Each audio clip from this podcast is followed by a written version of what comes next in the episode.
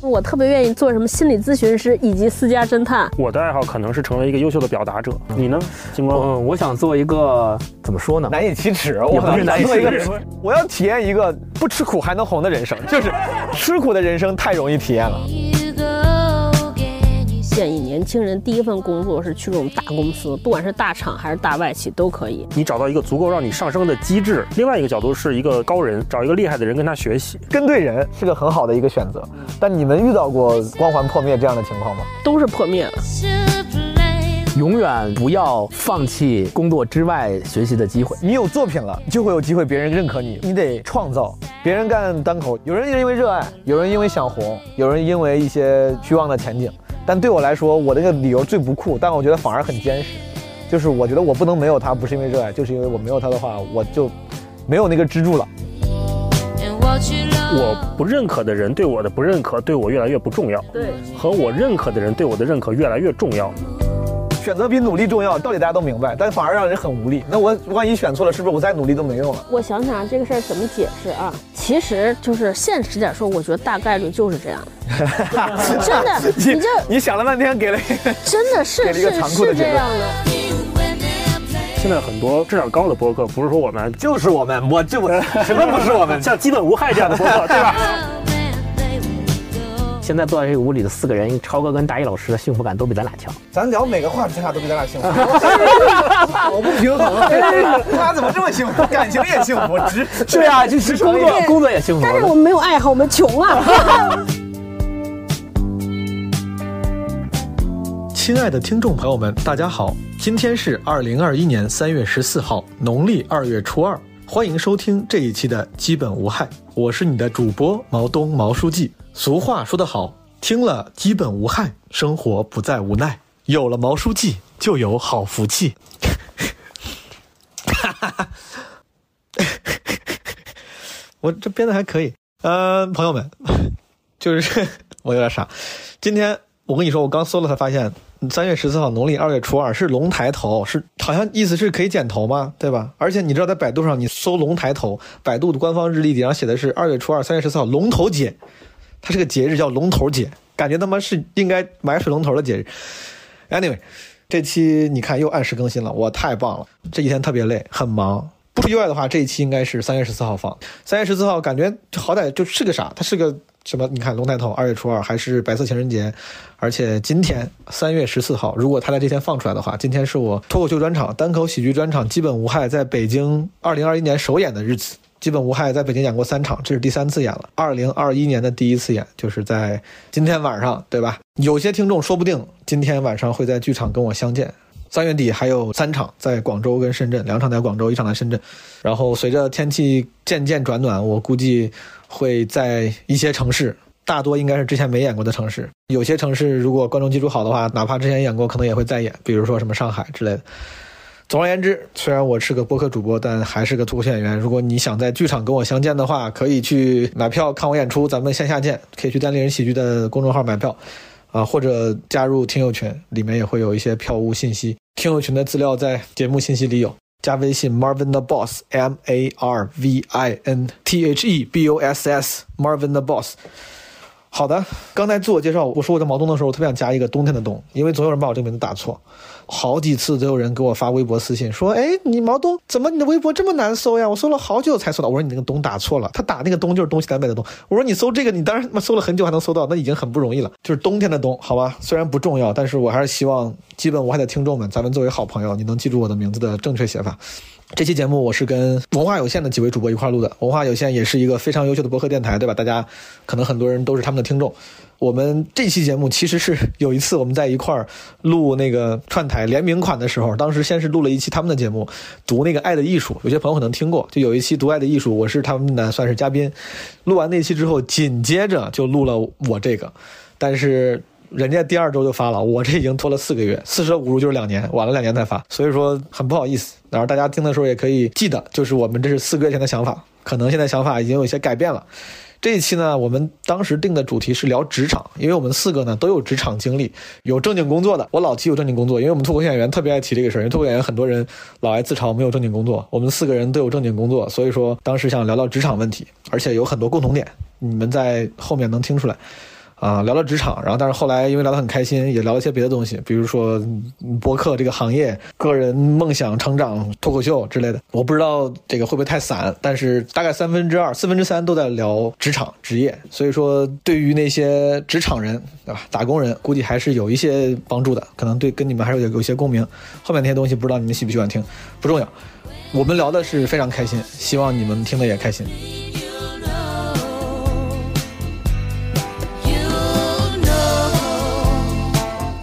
我跟大一其实之前认识的早一点，对。然后跟星光跟超哥也是呃最近才相识，对。但是之前我我帮他们录了一个那个播客，大家聊得很开心，所以说我就拉他们来录一个基本无害的联动版，因为我们几个后来聊了一下，发现都是职场人，都是打工人，对。对，都是打工人，资深打工人了，而且。嗯，所以说，我们想这次聊点关于打工人的各种各样的感受和观察，职业迷思，而且很奇怪，就是好像我们有有过很多共同点，比如我们都有过网红老板，对，然后好像也都在类似于这个跟知识和个人成长的平台上工作过。嗯。啊嗯，当然这个背景还是各位分别稍微简单介绍一下吧，让大家了解一下。好吧，嗯。大一你可以简单介绍一下你自己的这个背景。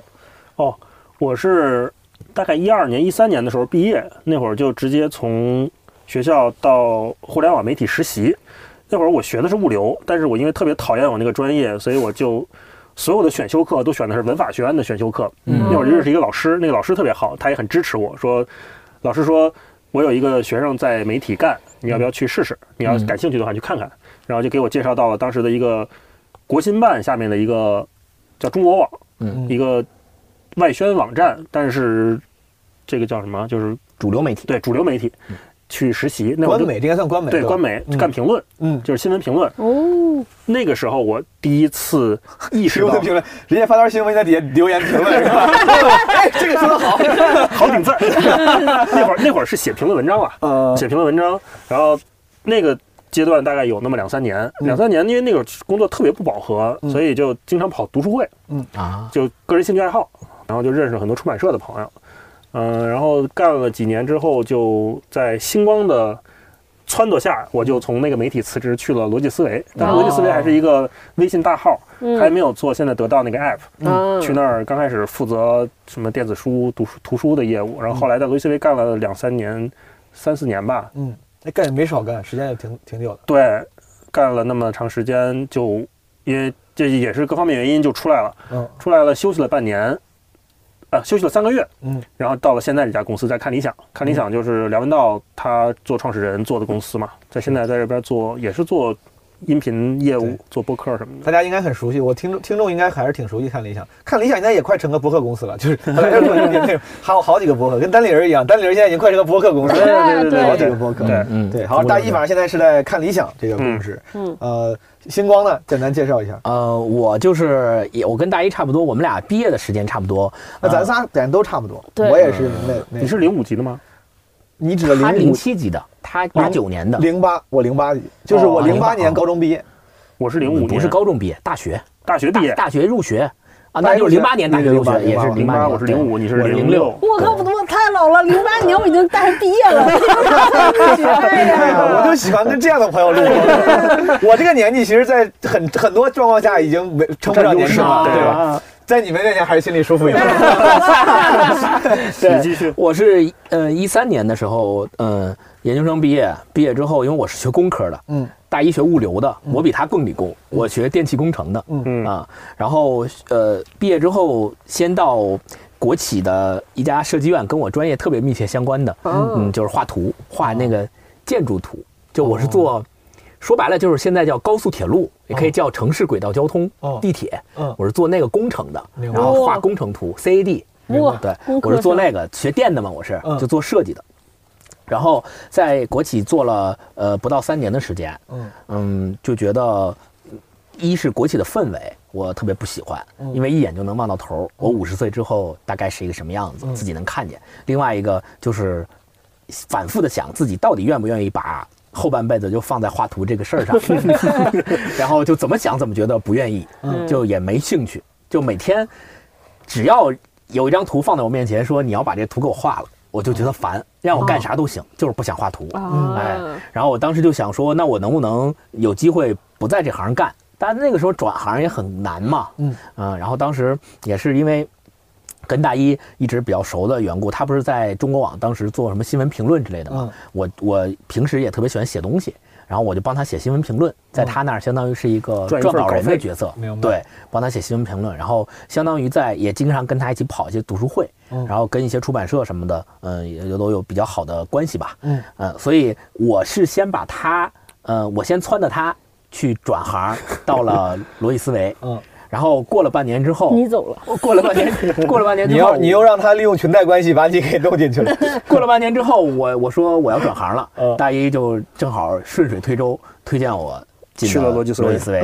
当时他们已经开始做得到的 app 了。啊嗯，然后我就也进了逻辑思维。到在逻辑思维的时候，就做音频，跟大一做的书还不太一样。嗯音频就是当时是每天就是我们选题，嗯然后全世界所谓精英人脑中的最新想法，哦把那些想法从各大媒体上摘下来，然后把它变成音频，每天嗯讲给当时大家听逻辑思维的音频是不是就是那六十秒语音啊？呃不是不不是是得到，App 上，我当时也有得得到到 App 上的每天六条的音嗯频，明白明白是我在做那个。后来付费专栏上了之后，也带过付费专栏啊，大概就是做这个。然后呃，从罗辑思维。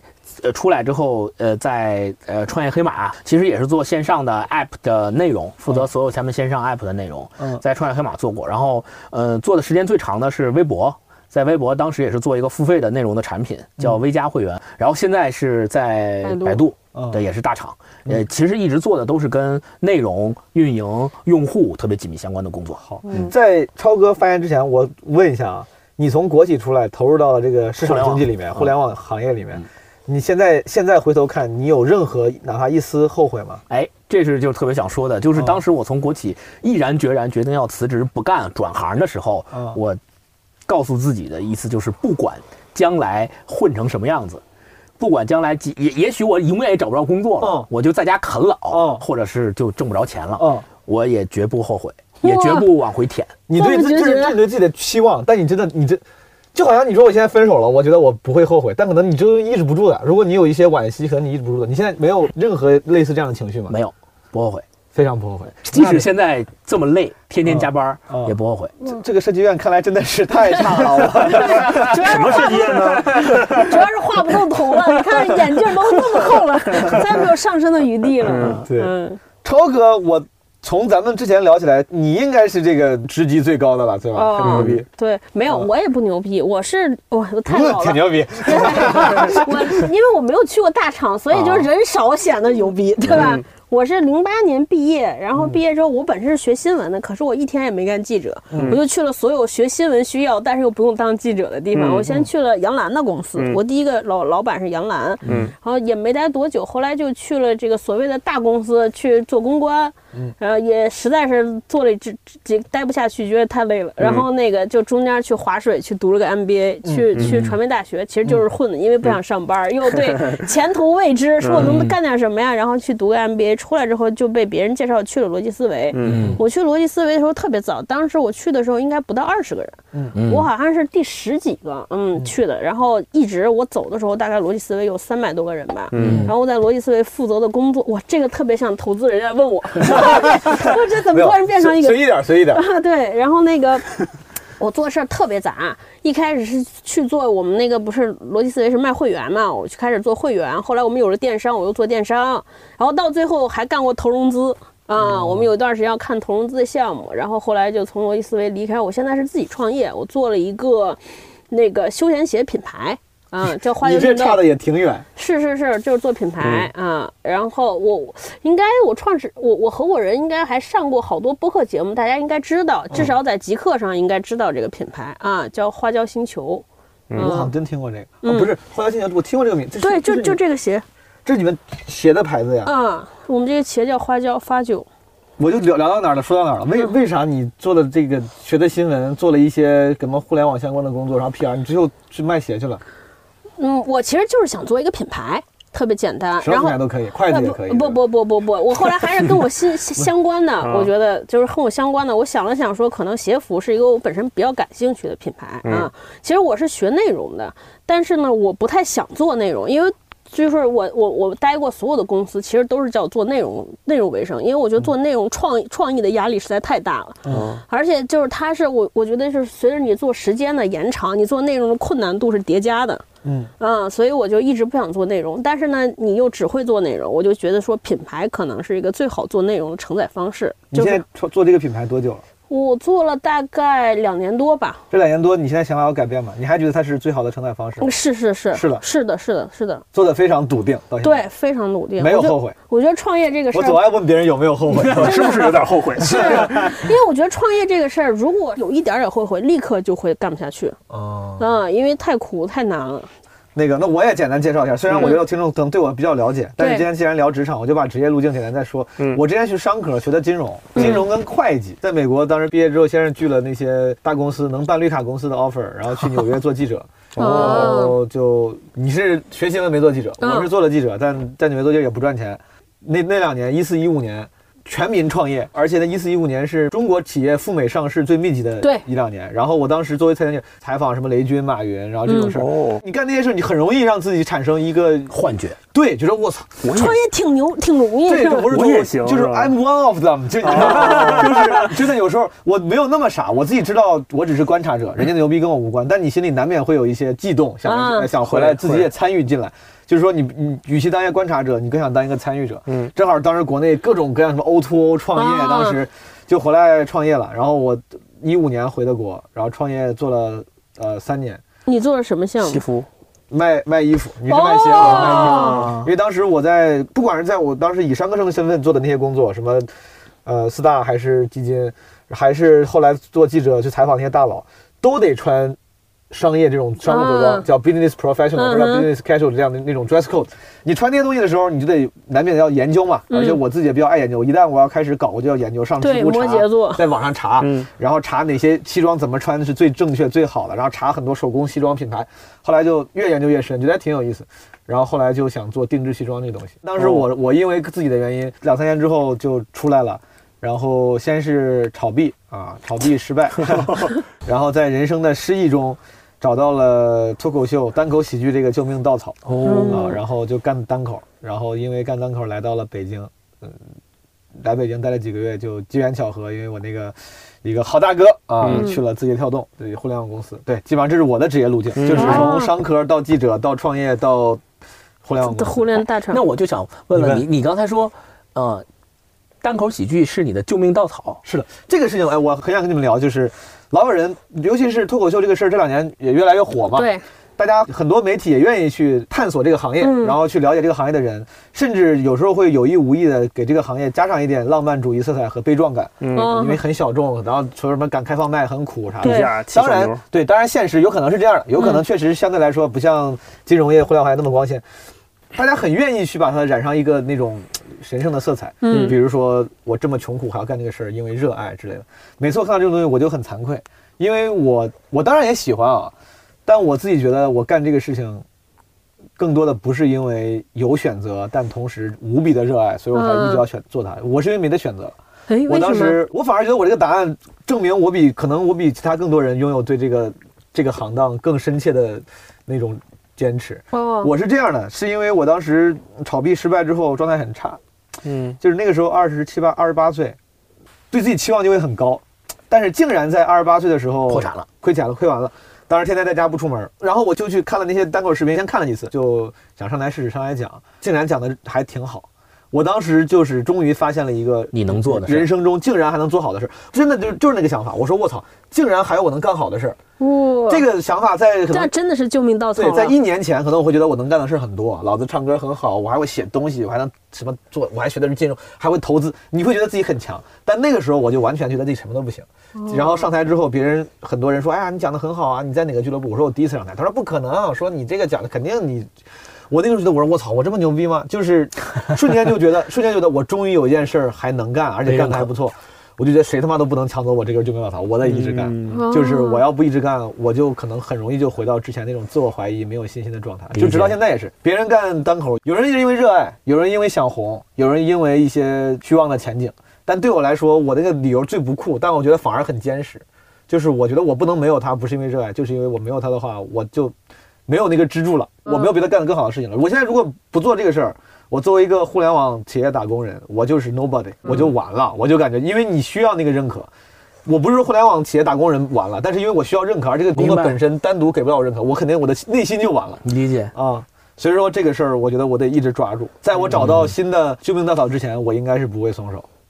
对，我靠，忽然陷入艺术人生的节奏。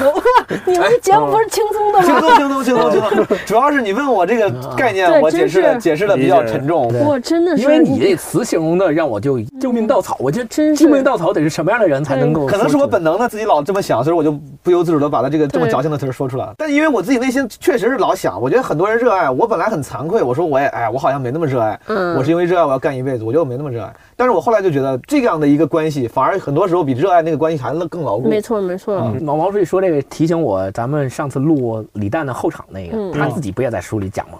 嗯就特别 real 嘛。他说嗯我讲这东西其实不是因为我有多喜欢这事儿，嗯就是当时大家在一块儿，我觉得这事儿能赚钱，嗯。我需要赚钱，嗯我就弄干这个，对，我当时就是需要认可，需要活着，就这个只有这个事儿能让我 feel alive，就是啊，嗯。嗯，厉害厉害，我后场那个那期我听了，你们聊了那期你们那个书你们都看了吗？对。其中有句话我记得很清楚，李诞说，大概说的意思是脱口秀不是一个职业，对。是一种人格，嗯，有这么一句话，我觉得还挺同意的。就是你干这个行，就是它其实是一种真诚坦率的那个人格，啊而 rather than 一个对明白职业。明白。嗯好，咱们聊回职场。看了你们各自的那个职业经历之后，嗯其实都很戏剧化，有职业的变化，而且变化甚至有些尺度还很大。嗯就想问问诸位，咱们吧，在职场上也走了挺多年了。不我，刚才我老问你们有没有后悔，有没有后悔？嗯，真的，我就觉得你换了这么多，会不会后悔啊？还是说会不会庆幸？你的这些职业转换，现在你回望的时候，你是什么感受？有什么感悟吗？这个问题比较宽泛啊，比较大，啊，嗯任何感悟。我可以先说，好我有一点一直觉得我特别幸运，我会发现我有一个，我觉得说，在一个时机进入一个上升的行业，嗯这个特别厉害。嗯呃，就反正我觉得我就是阴差阳错。我当时去杨澜那儿的时候，大概是电视媒体最发达的时候，应该零八零九年，嗯尤其奥运会运嘛，嗯对。就是当你在一个都上升的行业里边，而且你做到一些特别基层的工作的时候，就对你的能力是一个指数级的提升。后来我一四年的时候加入逻辑思维，也正好是互联网更上升的时候。我如果不经历这些，我根本不知道我能做什么。嗯，所以就是以前找工作的时候，就经常会有一些人给一些年轻人说你要去做什么职业规划，说你要想明白，你要设想。我觉得根本想不明白，对，因为你不知道，你根本不知道，你不参加工作那一刻，你不进入一个公司，对你你根根本不知道大家干什么样的，嗯世界干什么。所以现在如果有一些年轻人问我说你找工作我应该怎么样？我说不要想你喜不喜欢那个公司，嗯，就那个气质你喜不喜欢，或者嗯现在干这个工作你能能不能干？嗯只要你这两个满足，你先进去干。然后干着干着，你就明白是怎么，就就跟找对象是一个意思。你不跟他在一起，你就老在外边看，嗯，根本没有任何的收获啊！你那个先谈起来。对你先走走看，然后这是一个，还有一个就是。我一直觉得说跟厉害的人在一起也很重要。就我这些老板，我不说他们当老板的这个行不行，但是他们本身是一个很厉害的人。我就跟他们在那个时候就，尤其我跟杨澜那个时候，我进去就是一个实习生，我在看他们这些厉害的人在一起说话，在一起聊天儿，他的包括他怎么做事儿，我觉得这些对我的感染或者对我的影响特别大。嗯我我我我就一下子明白了，大概厉害的人应该到那儿。同时，我觉得也让我特别现实，我就立刻明白，我可能再怎么样也到不了那儿。比如刚才毛书记问我说创业后不后悔，我就因为经历了这些之后，我就不太后悔。嗯，就第一个，我大概能知道我这个公司会做成什么样，肯定我就想我不可能做到马云啊，就就那种。对，然后呢，另外一个事儿是我跟这些人在一起之后，我就发现我不能去到大公司，因为去大公司的时候我老没有存在感。嗯就我不知道我做这个事情的结果导向哪儿，而且这个结果是不受控的。嗯后来我就慢慢明白，说我迟早有一天得自个儿干一件什么事情，不管干大干小，但这个事儿是我能自己能够阻止，我自己能够说了算，然后就就慢慢走到今天。你说刚才说这个，有时候你得看这，比如这个行业是不是处于上升期啥的，就这就是所谓的不仅要看个人努力，也要考虑历史进程嘛。对对对，我反正我觉得运气特别重要但。这个事儿我非常同意，但嗯这个结论一旦抛出来，不会显得有点悲观嘛？就反而觉得很无力啊！就是那我怎么选？选择比努力重要，道理大家都明白，但反而让人很无力。那我万一选错了，是不是我再努力都没用了？嗯，我想想这个事儿怎么解释啊？其实就是现实点说，我觉得大概率就是这样，真的，你 就你想了半天，给了一个 真的是是是这样的，你你就想，就是说一特别简单的，就是当时好多人学维修 BB 机的、传呼机的技术呢。哦，那你你出来的时候，就是根本就这个行业都没有了对。然后包括我们好多同学就学传媒。特别优秀，然后他他，而且他对媒体这个事情有执念。我特别身边特别好的同学，他为此还转了系，他是学建筑的，转到传媒，然后去了杂志，杂志就是衰落了，他一点儿办法都没有。你说是他不优秀吗？他非常优秀，嗯，但是就没了，啊、挺伤感。是特别伤感提供另。外一个视角，就我在做任何选择的时候，首先我是没后悔，嗯。然后我在想，就是你想成为一个什么样的人这件事情，你早点想清楚比较重要。嗯。我是刚到媒体那段时间，我才知道有新闻评论这个东西，嗯。我才知道有评论文章这个东西。那会儿看到梁文道写的《常识》那本书，我想我操，这是什么东西？就是嗯。就是每一句话好像说的都特别好，嗯。它又不是新闻，它又像新闻，然后它又有观点。我不知道那个当时叫时评，嗯，我就想说哇，要是能像这样的人，得多好多厉害。后来我跟星光不是经常跑读书会嘛，嗯，我们俩会近距离的，就是看到梁文道，嗯，看到他的气质非常好，非常儒雅，非常君子。有一次参加一个读书会，是骆以军嗯一个读书发布会，然后梁文道去给他站台，结束之后有一个签名环节，签名环节我们俩也去找梁文道签名，找骆以军签名，然后就有一个读者就去问说道长怎么能联系到您，因为想跟您再交流，嗯，然后梁文道说说坦白讲，这个世界上所有人都找不到我，只有我的编辑能找到我。嗯那会儿我就想，我们俩就说说，我操，这要是能成为梁文道的编辑，得多牛逼，得是一个什么样的人能做他的编辑？然后后来我们俩慢慢的在发展兴趣爱好的同时，就我越来越笃定要成为一个受人尊敬的知识分子，同时是一个优秀的表达者。这是你这是你的目标呀对。毕生目标。我要成为一个受人尊敬的知识分子，这个挺牛逼的。对，嗯这个太大了，太大了。然后后来我就想说，那往后退一步，做一个就是优秀的表达者嗯啊、不管是做微信公众号，那会儿我们也写，对然后还是做播客，嗯也也自己也聊。嗯我是觉得一直在往这条路上去努力的。嗯越来越近了。对，然后在罗辑思维那段时间，我就觉得像上了一个军校。嗯，因为我坦白讲，在传统媒体的时候，我只是说打开了一点对媒体的眼界。嗯通过这个资源，我认识了一些我可能感兴趣的人，我尊敬的人。嗯，可能能简单的 touch 到他们，嗯但是并不能跟他们握手。嗯，可能是只是这样。嗯但在罗辑思维那几年，我充分了解到了什么叫移动互联网。就嗯我我没有特意去选择它，对我只是觉得他给我开了眼界。嗯那会儿我们每周开一次例会，就托普花我们的 CEO、嗯会在例会上给所有人讲他这一周跟谁见了面、嗯聊了天儿，他有哪些洞察。嗯很有可能今天的洞察跟上周的洞察是反着的。对，但是他也会给我们讲。嗯那段时间是我觉得我在快速的吸收这个世界最新鲜、最一线的资讯的一段时间。嗯也正是那段时间，让我后来从得到出来之后，能到看理想，就是他们也需要我这样可能有有有一点这方面经验的人，对，来帮着一起做互联网化。嗯然后在这段时间里，莫名其妙的变成梁文道的编辑，然后给他做他的八分，成了你之前觉得最牛逼的那个人。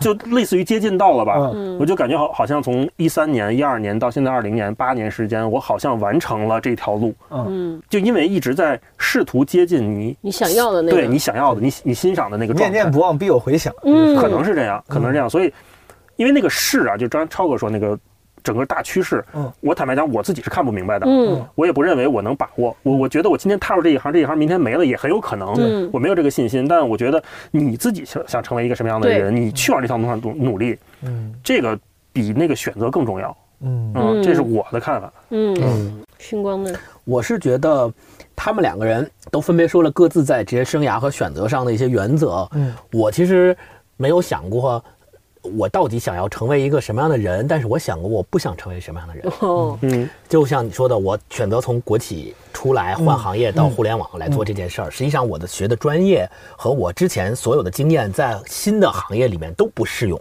嗯，那我为什么还要做这样在别人看来非常大的转变和选择？嗯而且还放弃的是一个国企的铁饭碗。嗯就是因为我多次问自己，你到底要不要在这家国企一直干到死，干到老？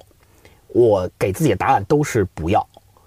我明确的知道我不想要这个，但我并不明确知道我换到了某一个行业、某一个公司从事某一个岗位之后，是否是我愿意的，或者是否我快乐，嗯我幸福，嗯啊、我不知道，嗯但我最起码知道我前面的那个东西是我不想要的。嗯，你这是排除法。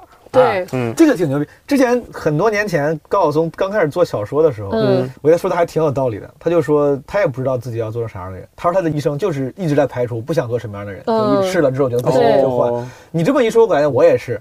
嗯我学的金融啥，那个时候我觉得就像很多人在国内当然那几年学计算机、学生物一样，对我那几年觉得金融是个好的哦专业，对，学出来之后也干也干了相关的工作或者实习，然后我发现我不适合，可能跟你当时觉得我不想在国企干一样。我那时候 PwC 在美国 P W 就是四大是对最最容易帮人办绿卡的，很多中国留学生很想在这种这样类似这样的公司，就是嗯名声也不错，而且也能帮你稳定下来。但是你反而不想要。我现在就去实习了几个月，我就觉得这这不是我想干的事儿，就是不是干不好，因为中国人咱们做那种关于数字相关的东西，真的就正常，挺容易，不难。Excel 表做一些那种东西，做点数据太容易了。当时我记得交接我实习生，他说这是一天的工作，那天一天的工作我稍微熟悉上之后，半天就做完了，下半天就在那儿看小说、刷微博，就是能干好。但我不想干，我就真的不想干。后来就那个 offer，我就截止最后一天，我给我给拒了。那还挺有勇气的。当时就是天真，我当时这么想的，我说你看我挺牛逼，我这能找到这工作，我就先拒了，去干点那个什么，比如记者类似这样的工作。啊有理想主义的。大不了我再回来，我已经证明我有这个能力了。哦其实现实没有那么理想，但凡干几年你再回来想回来也没那么容易回来了。但当时就是自己觉得我证明了我可以，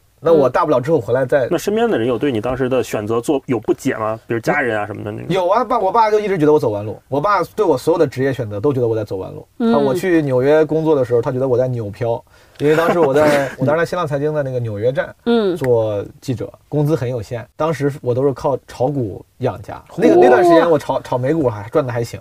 嗯，我后来回望也是因为运气好，我其实也是运气好。嗯我爸就觉得你这个就是不脚踏实地，那么好的公司你不干，嗯你干这个你就是天真，就是任性，就是走弯路。嗯我回来创业，我爸也非常明白的告诉我，他的态度就是觉得我走弯路，他不同意。但他很好的地方是他没有强制的去改变我的决定对，他就让我走弯路，同时也很生气，但是也没有 对没有干涉。就继续走弯路，嗯对我爸一直都不不满足。我说干脱口秀，他当然更不同意了。啊，我到字节这工作呀，我爸太开心了，我哎呀，我爸开心的不得了，其实觉得你终于找个终于有个正经工作稳定的了字节跳动我知道，我知道字节跳动，字节跳动是大公司。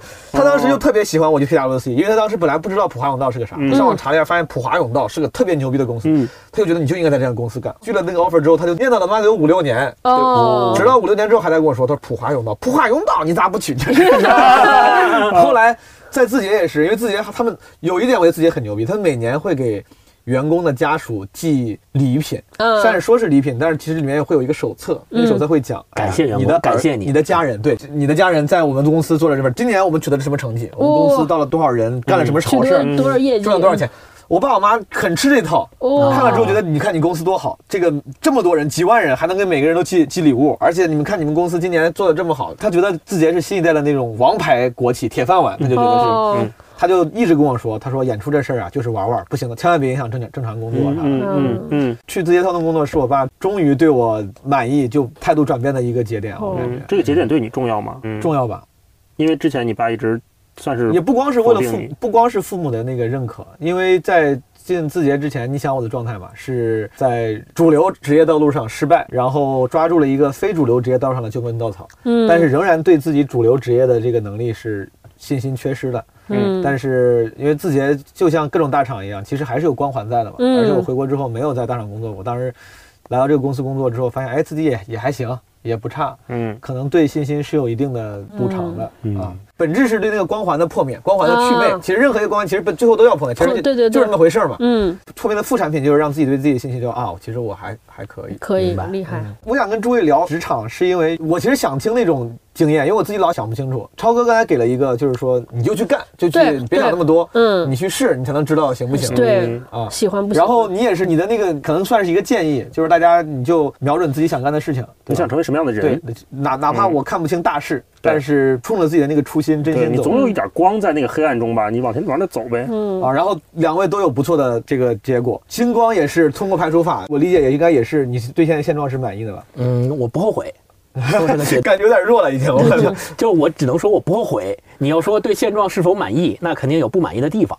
但是我对之前的改变转行这件事儿本身不后悔。国企这个到互联网企业这个不后悔，但在之后这么这几个排除里面，哎你有你有问着了吗？嗯，呃，在之后这几个排除里面嗯，呃，跟每一家公司和每一个岗位的工作内容不同是有不同的嗯。比如我在嗯，我现在在百度其实干的就不是特别开心。嗯嗯，我想嗯看看呃内部外部有没有其他的更好的机会。来，我给你内推吧。来个 dancer，我看 看有没有更好的机会。我现在是有这个想法，嗯对。但是相对而言，如果你问我说，哎，你那你是不是觉得你在互联网干的这几年，跟你在国企比，你还不如当时在国企一直坚持干下去？嗯我我不会有那肯定不是对我不会。嗯，明白。我想问，哎，咱们现在就假装就是天马行空的幻想一下，嗯或者根据自己的经验，如果你现在要给一个你的表妹、你的关系很好的晚辈，嗯刚刚大学毕业，你要给他一个职业建议，你觉得要有什么建议才能走出这个一个最优解？当然不存在任何一个最优解啊，但比如说，如果是我给的话，嗯，我可能会说，第一份工作就啊，感觉也也他妈挺挺鸡汤，就是别那么看钱。我觉得前几年前几年是可以多试的，我自己的前几年是多折腾了。嗯，我算是折腾到三十岁、二十八九岁吧，在人生道路上稍微堵了那么一点点。在我讲脱口秀之前的所有时间，我觉得都是在通过折腾来获取失败经验嗯啊。我觉得刚开始毕业那几年就是可以多折腾一下，但多同时尝试，别怕吃苦。嗯，嗯，也别怕吃亏。你会建议你们的表妹，如果有表妹，你会建议她去大厂工作吗？建议。我们上次还录一个特别节目，就是嗯说这个关于创业这个事儿，我就说我特别建议年轻人第一份工作是去这种大公司，不管是大厂还是大外企都可以。国企呢？对对也可以，就它是个大公司。嗯为什么？我觉得是大公司，第一你要学习工作的习惯和这些规则。嗯啊，就你可以觉得这些规则都是垃圾无所谓，但是你要知道有这些规则。那对于一个普通人来说，我觉得你先得知道这些条条框框是，然后去大厂，我觉得还有一个好处是见世面。嗯，就是你大概知道，呃，他们在做什么工作，不管他可能做这个工作是特别基础，但至少你要知道这个条线是做什么，因为他们代表了可能做这个探索会失败。比如说现在好多大厂开始做什么买菜这些团购这些，就可能团团购这事儿不靠谱，最后被否了。但是你会知道这些人在思考什么，他可能是走在最前端的。我觉得这个信息很重要。我同意。我要是啊给我，我也会加这个，就是第一要大公司工作一点，第二我会建议他不要在刚毕业的时候去创业公司对，是的，他不也不要创业，就是、嗯。我当时创业的时候是另外一个逻辑，我是觉得趁着年轻，没结婚没家庭，然后成本、啊成本低，成本低就是嗯这个时候创业亏不了什么事儿，大不了等到我三十岁我再再好好工作嘛。嗯但其实我现在想想，我现在可能不太认可当时我的逻辑了，那个时候是一个自我催眠的逻辑。我觉得其实，除非你有就是过于常人的资源或嗯，能力见识，嗯，对于年轻人刚走出学校来说，创业不是一个特别好的学习的是的，是的，是的，没错。嗯我想补充一个，就是创业公司这个，我倒没那么抵触。嗯，呃，我是觉得，就刚毕业，你要么就像超哥说那个路径啊，就是你、嗯你你找到一个足够让你上升的机制，嗯那个环境是是规范的。嗯，另外一个角度是一个高人，对对对，厉害的人，对，找一个厉害的人跟他学习。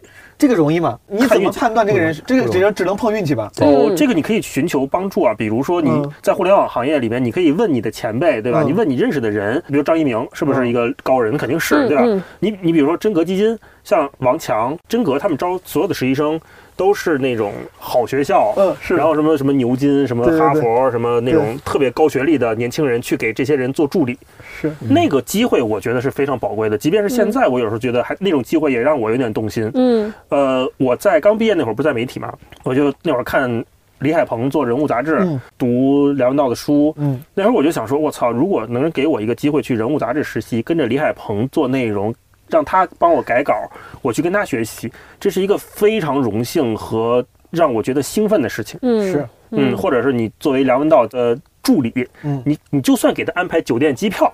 嗯你去做这种事情，你能跟这样的厉害的人，你目睹他的一天，得到他的言传身教，是不是一件能让你迅速成长和让你得到大满足的事情？嗯我觉得是的。比如你做徐小平的助理，你做王强的助理，你每天在他休息的时候，你跟他聊两句，老师，你给我讲两句《金刚经》行不行？嗯那王强会给你讲吧？我觉得那、嗯那你就是眼界开阔啊。嗯世界上牛人那么多，如果你对某一个领域非常感兴趣的话，我觉得你总有机会去接近他们。对，我觉得还有一那个是诱人的，对嗯。就是普通人来说，我还有一个小建议，就是我当时不知道，我觉得有人要后来我是听一个人聊的，我当时觉得有人告诉我这个，嗯。我可能会不一样。呃，是我有一个也是一个呃哥哥看跟我讲说，其实第一份工作呢，就是这些所谓跟厉害的人接触，你是可以通过面试这个是实现的，因为一般人进去的时候，你的主管领导会面试你，你只要是筛选说我的主管领导是一个相对来说厉害的人，嗯。就很重要。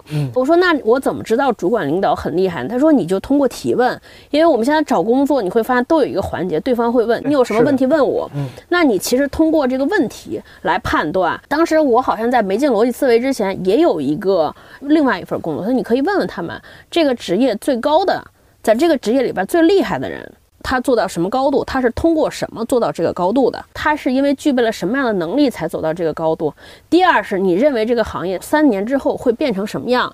他说一般能回答这种问题的人，就说明还是个可以的人。啊，对吧？你你因为你普通人定思考了。对你普通人不可能去跟张一鸣聊天嘛，也不是小朋友。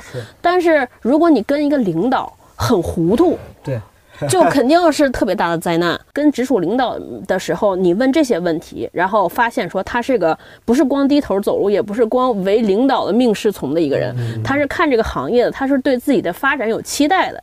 我他说这个大概率你就能知道这是个靠谱的人啊！我当时就特别后悔，我说我怎么这么大年龄才有人跟我说这个？这个这个建议很实操了，已经。嗯就给了两个问题，这两个问题能够帮你解决可。是我有一个问题，你怎么知道他说的是对的呢？我我觉得你是是对错不重要？对错不用，就是你要看他的逻辑和思考。因为比如说你嗯现在也问你说好，OK，你觉得播客行业五年之后变成什么样？你肯定也大概判断不了。但是有一些根本不会想这个事儿的人，根本就给不了答案。就是你看那种说话的姿态、状态，你能看出来的。有些人他很会说，对，你问完之后，他哦，这个事儿我跟你说，侃侃而谈，但你能感觉出来他是靠情商或本能或沟通技巧来回答你这个问题。没有信息含量。对，然后有有可能，比如我要问你播客，你会真的，哪怕你这个答案不确定，但是你的状态会让我觉得你真的在思考，你真的想这个事儿了。嗯我觉得咱们应该是有基本的判断这种姿态的能力的。嗯是是是，嗯他就是说跟一个这样的领导一定会很厉害。我就觉得这个还挺好的。嗯嗯我的一个建议是说，呃，当你参第一份工，就不管你是刚刚参加工作，还是你已经是在职场工作很多年了，嗯你换了几家工作和换行业，不管怎么样，可能比毛书记说的还鸡汤，嗯 就是永远不要放弃工作之外学习的机会。比如呢？就我举个例子，很多人可能工作了很长时间以后，慢慢慢慢这工作就变成了他的一种例行的事物，嗯。然后每天所充斥在他的生活中的就是这点事儿，嗯。每天就是重复的这点事儿，嗯，然后就没别的了，嗯。他也能够把重复的这点事儿做的标准之上，对。做得很好，嗯。在他的生活中就再也没有提高，再也没有其他可以引起他兴趣的事情，嗯。也没有其他可以让他提高的东西，嗯。他从书本、从作品当中所学习到的渠道都没有了，就完全变成了一个这只是一份工作。嗯我觉得，如果当你陷入这样一个状态，而且当你能够意识到你可能在慢慢的陷入这个状态的时候，你就应该警醒了。要么就是这份工作可能在你看来就只是一份重复劳动性的工作，那你应该去在其他的渠道去找那些可以继续让你成长的作品，比如说做播客，比如说 开个公众号，对，嗯类似于这种。那如果说你觉得这个工作我又不想做博客，我也不想呃开公众号，我还是想在工作上去获得更多的成长，那你就要想，现在这份工作是不是你要去承担更多的责任，或者是要去扩展更多的工作领域？对你说这个，我很同意。我之前我用另外一种说法，也跟就是在别的渠道表达过这类似的建议。我就说你得创造 create something。嗯工作是一个例行的 maintenance 的一个工作。嗯但是你像比如说做播客、公众号，当然它从某种层面它是兴趣，是一个额外的成长机会。但同时在我看来，最重要的它在创造一些东西。哪怕你发微博，你发了一个影评两句话，说明你这个你在创造一些东西，对你在思考，主动在思考，你在对吧？嗯这个我我补充一个，我嗯在维思维的时候，我那个领导，嗯，他是北大的中文系的吧，中呃很厉害，嗯，他那会儿跟我们讲说，语他言学博士，他那会儿每天都会发微博，嗯。那会儿微博还限制字数一百四十字，他就要在这一百四十字里把一件事情说清楚，嗯。他把这个当做他的额外的训练，或者是他的额外的兴趣。嗯。后来我就发现这件事其实挺难的。嗯。你每天发微博，你说什么呢？是。你说一个东西之后，你能不能你说一个电影真好看非常好看，贼好看，对牛逼还能说什么？是，对对而且你即便是有些遣词造句，你这句话以了结束，你下一句话能不能不以了结束？太好看了，太牛逼了，你能不能换个句式？嗯，这个事情，当你去注意它的时候，你会发现它没有那么轻易做到的。是在这个过程当中，你其实是在训练自己，能不能用多元的方式去表达？那怎么多元？你得看得多，你得见识得多，对没错，这就闭环了，相当于对吧？你你得先 足够多的输入，你才能足够多的创造。出倒逼输入，是，对，嗯反正就是我如果要是给表妹提建议，就刚才就我说应和你这个，我说就是你要找一个能创造东西的兴趣，这个兴趣一定要让你能够持续的创造，嗯，不管是乐曲、文章、图片，你喜欢摄影还是什么对思想，是的对吧，它能够不断的滋养你，让你成为一个枝枝蔓蔓更好的长出你的枝枝而蔓蔓而。且有一个非常功利性的原因，就是当你创造东西的时候，你才有机会接受认可。你有作品了，就会有机会别人认可你、附对和你。咱们不老说职场什么成就感缺失吗嗯？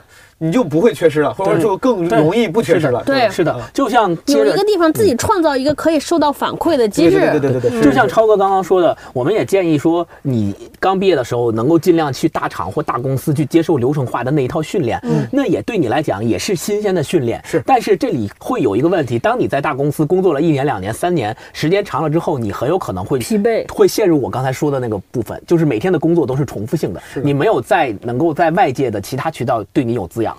这个时候你就要注意到这个问题，嗯啊，那咱聊到这个问题，聊到这个互联网大厂这个事儿啊，咱俩都在大厂工作过。嗯你们那个其实也哪怕没有就是非常严格意义上的大厂，嗯但你们也肯定是非常密切的观察者。嗯嗯互联网大厂，咱们刚才这个讨论的结果是很适合，至少是作为起步的一个平台。对，然后也有很多人把它当做职业中间的一个跳板，比如说我现在至少是职业中间，跳板不跳板我也不知道，嗯我不知道能做到什么时候，但是至少我是职业中期才进入到大厂的。嗯。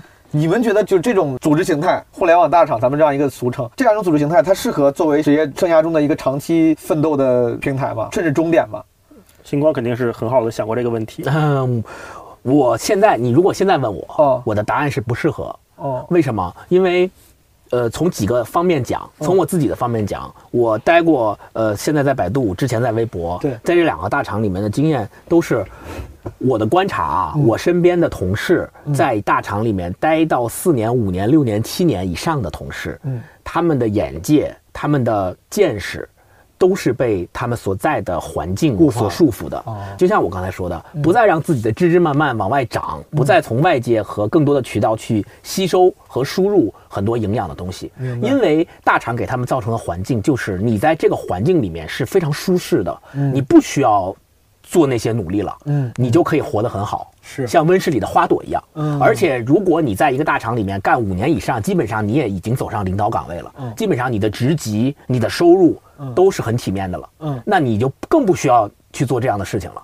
所以，如果你的追求，嗯。也恰恰就是像那样的追求，嗯。你就想做那样的人，稳定，我觉得没有问题，在大厂可以嗯待。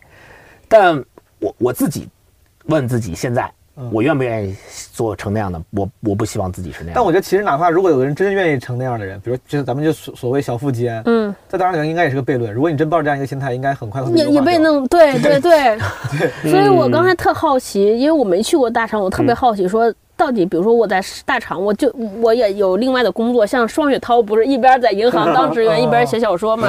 大厂存不存在这种可能？就是我就真的是纯混，我也在职场上没有任我觉得何追求。很难。嗯，我哦你像啊，咱你这双雪涛是个例子，包括刘慈欣在那个水娘子关水电站，对吧？嗯对，我觉得陈春成是不是好像写之前也是有一份比较闲的工作，然后可以写写东西哈？我记得是，就是我觉得这种这类似这样的故事嗯，那个工作都需要闲适一些，甚至需要枯燥或者无聊一些，嗯你才有时间、有精力、有欲望、有欲对有欲望去探探索一下那个。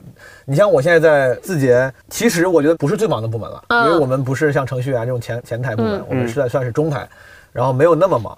甚至有时候，比如这一天是可以按时下班，不用什么加班啥的。但这种情况下，我会发现我回到家，哪怕我十二点睡觉，其实我有四个小时可以干我自己的事儿，我可以写脱口秀段子，我可以创作。但我通常状态就是我我不想动了，我不想，嗯我想躺床上玩手机。可能当然跟我的懒也有关系了，是我自己个人原因。但是我觉得跟工作这个事情对你消耗心智的那个消磨，就是那个精力的消磨是有关系的。你没错坐在那儿，你回家，我有时间，我有四五个小时了，而且我也不用加班，我就是不想弄，没错就是没错啊是的嗯很消磨者时间我跟你一模一样。是吧？之前期末，你像我们脱口秀演员周奇墨说，对他他说他最适合创作的，他是个很资深创作者了，就脱口秀。他说最多创作状态就是不能太忙，就得闲一点，就得无所事事。嗯这样的时候你才有闲心去想，我想点那种有的没的那种段子啊、想法啊之类的。如果你天天都填得很满，这个其实是不太适合创作。不光是大厂的问题，嗯，就道长也经常跟我们讲说，你做内容的人，你做设计的人，你一定要有丰富的业余爱好。嗯你的那些灵感是在从你业余爱好里面长出来的。嗯，你得听了足够多的播客，你才知道我这音频节目怎么做嗯。音效更好一点，是。而不是说你做了一百个看理想的音频节目，你你知道下一个一百零一我怎么创新，嗯。不是这么搞的。嗯。做设计也是，你得看足够多的电影，你去逛足够多的展，你才知道这个世界上发生过什么，你才能把这些东西融会贯通的在某一个瞬间把那个灵感放到你现在正在做的这个 idea 里面。明白。这跟大不大厂没什么没什么关，对，是是没什么关系这个可能是更共通的一个底层对但是做不到，做不到。我们这个创环境其实也挺允忙的。许。你你希望是那样的状态，但是我不知道这是不是对人的要求要更高啊？就比如说你像，比如毛书记，像我们这样，你下班了之后，你就就想躺平，对吧？嗯那是不是有些人他下了班之后，尽管也接受了一天的消耗，嗯但是他就是能把那四五个小时再利用起来去干个别的事情？嗯对，那这样的人是不是就我很厉害我觉？得，我觉得那个，我感觉那个是有点反人性的，但是更说明了，如果有这样的人的话，他能够反人性，他能够极其自律，就是努力的工作，这个嗯说明这真的是牛逼。嗯，但我觉得这大部分人本能是躺着，就本能是躺着。我见过身边有这么一些人，就是他们真的很努力、很勤奋，异于常人，但是那个是少数，我觉得那个不是常态。嗯我觉得还有一个事情，是不是还是有就跟爱情，咱们看那《爱的艺术》上次聊那个，嗯，就是他得是有你有积极的主动性，就对工作这件事真的是发自内心的热爱。我那天看了一个人物，我就看讲张艺谋，我看完都惊了。嗯张艺谋七十岁，对，同时同时 Orange 九个项目。嗯，然后，然后他一天只吃一顿饭，然后他每天例行的工作就是白天拍摄、开会乱七八糟，然后到早晨五点钟睡觉，五点钟睡觉呢，睡大概四到五个小时，然后开始吃唯一的一顿饭，然后再开会乱七八糟，然后他每天要强迫自己锻炼，就是要健步走，快走六公里，他在这个六公里当中就是要思考啊、独处啊什么，然后剩下时间全都是在工作，而且他七十了，嗯，所以我觉得这些人，你说太忙了，我。跟你说，张艺谋就是太忙了，要不然拍电影怎么这么烂？我最近 太闲一点儿，张大哥，你 对我那天看那个东木九十，对吧？我很佩服他，Clint Eastwood，对对对，太牛逼了。东木也是，我那天想想看九十，我还当时心里一沉，二零二零，靠，不是挂了吧？然后一看新闻说九十岁要开拍新的电影，我说我就觉得我前两年看那个骡子的时候，啊，自己自导自演编自演，我的天！我说都别说他他当时八十八十多了，八十岁，八十八、十九了。我当时想他妈，哪怕咱嗯自己自编自导自48我都不行咱们的才华跟努力，就和那个精力都应该顶不住。嗯人家确实挺顶不咱咱们不是后边要聊什么所谓的网红老板吗？别人不知道，反正我跟的这几任老板，真的就是这样的，也是什么没见过什么睡觉和吃饭，真是真是这样。而且后来我发现说，我一开始觉得说这些人是不是自律成功，后来我发现说。他们真的是对自己做这个事情由衷的热爱和相信。就有时候开策划会的时候，咱们应该都跟罗老师开过策划会，嗯就你会发现他眼睛里咱们四个放着光都跟罗老师，开过策划会，是，这这我我不知道他参加其其他活动可能有一些就是其他的因素，但是做比如说做我们公司的任何事情都是他想做，你就会发现他眼里放着光。就我那个我那天看那个文章讲张艺谋，说张艺谋把陈丹青老师还给干服了，陈丹青老师就说就是干完北京奥运会，说以后你找任何工作找我，我都第一时间到。陈丹青老师是个我们感觉好像用现在话说挺佛呀，挺不在乎这人，为什么？然后那个当时说这话的人是史航，史航老师就说说可能是因为陈丹青老师从来没有见过这么一个人如此之热爱他干的事情，哦就是被他工作时候的闪光给感染了感染了。说张艺谋不工作的时候。就完全是一个特别无聊的人，真的就是个老头儿，也不说话，也没什么木讷，对任何事情也没有兴趣。所以我现在就有的时候可能我年龄大了，我就迷信说是不是有一些人就是为工作而生的？那是不是如果是这些人呢？那就让他去忙事业，成为马云。剩下这些人呢？摸鱼对对，剩下这些的也不是摸鱼，就是可能我们没具备成功的那个模子，这基因。我们是不是能对自己的工作稍微放松一些，对吧？它就是个工作嘛。对吧？至少这无论创业也好，你不要把自己想到那么终极，对吧？每天都看说，我是不是非要在阿里待到 M 一？这但我同时还很羡慕这，就是我觉得他们肯定首先也有可能就是异于常人，异于常人的努力和天赋。嗯对，但我同时很羡慕，就说明你毕竟也说了嘛，对对，你说他眼里放着光，嗯。我也说不定是有一种可能，如果咱们四个真的找找到了那个能眼里放着光的事咱也能像他们一样，每天干的特别起劲，而且干的特别好。这是我一直所希望的，但我不知道能不能找到，这是第一。第二，我不知道你像你说的，真找到以后我能不能做到那样，就这是未知。咱们只能说，对于现在的我而言，我特别希望有那种状态，也特别希望。找到能让我有那种状态的工作。嗯，我在罗辑思维早期的时候就是这样，也基本上不吃不喝不睡。刚去那个公司，人人特别少的时候，就包括我现在在这个创业项目的早期也是这样，因为就是大家第一都是很像的人，就跟咱们四个聊天儿一样，嗯。都是彼此很像很欣赏，然后做这个事儿大家又认同，然后呢就是这种特别兴奋，谁也不睡觉，就是每天弄这些事情。我觉得就是我我不知道大了以后会不会变成那样，或者会会跑偏，啊但至少就是现阶段，我觉得还是有一点点儿。超哥说这个启发我了。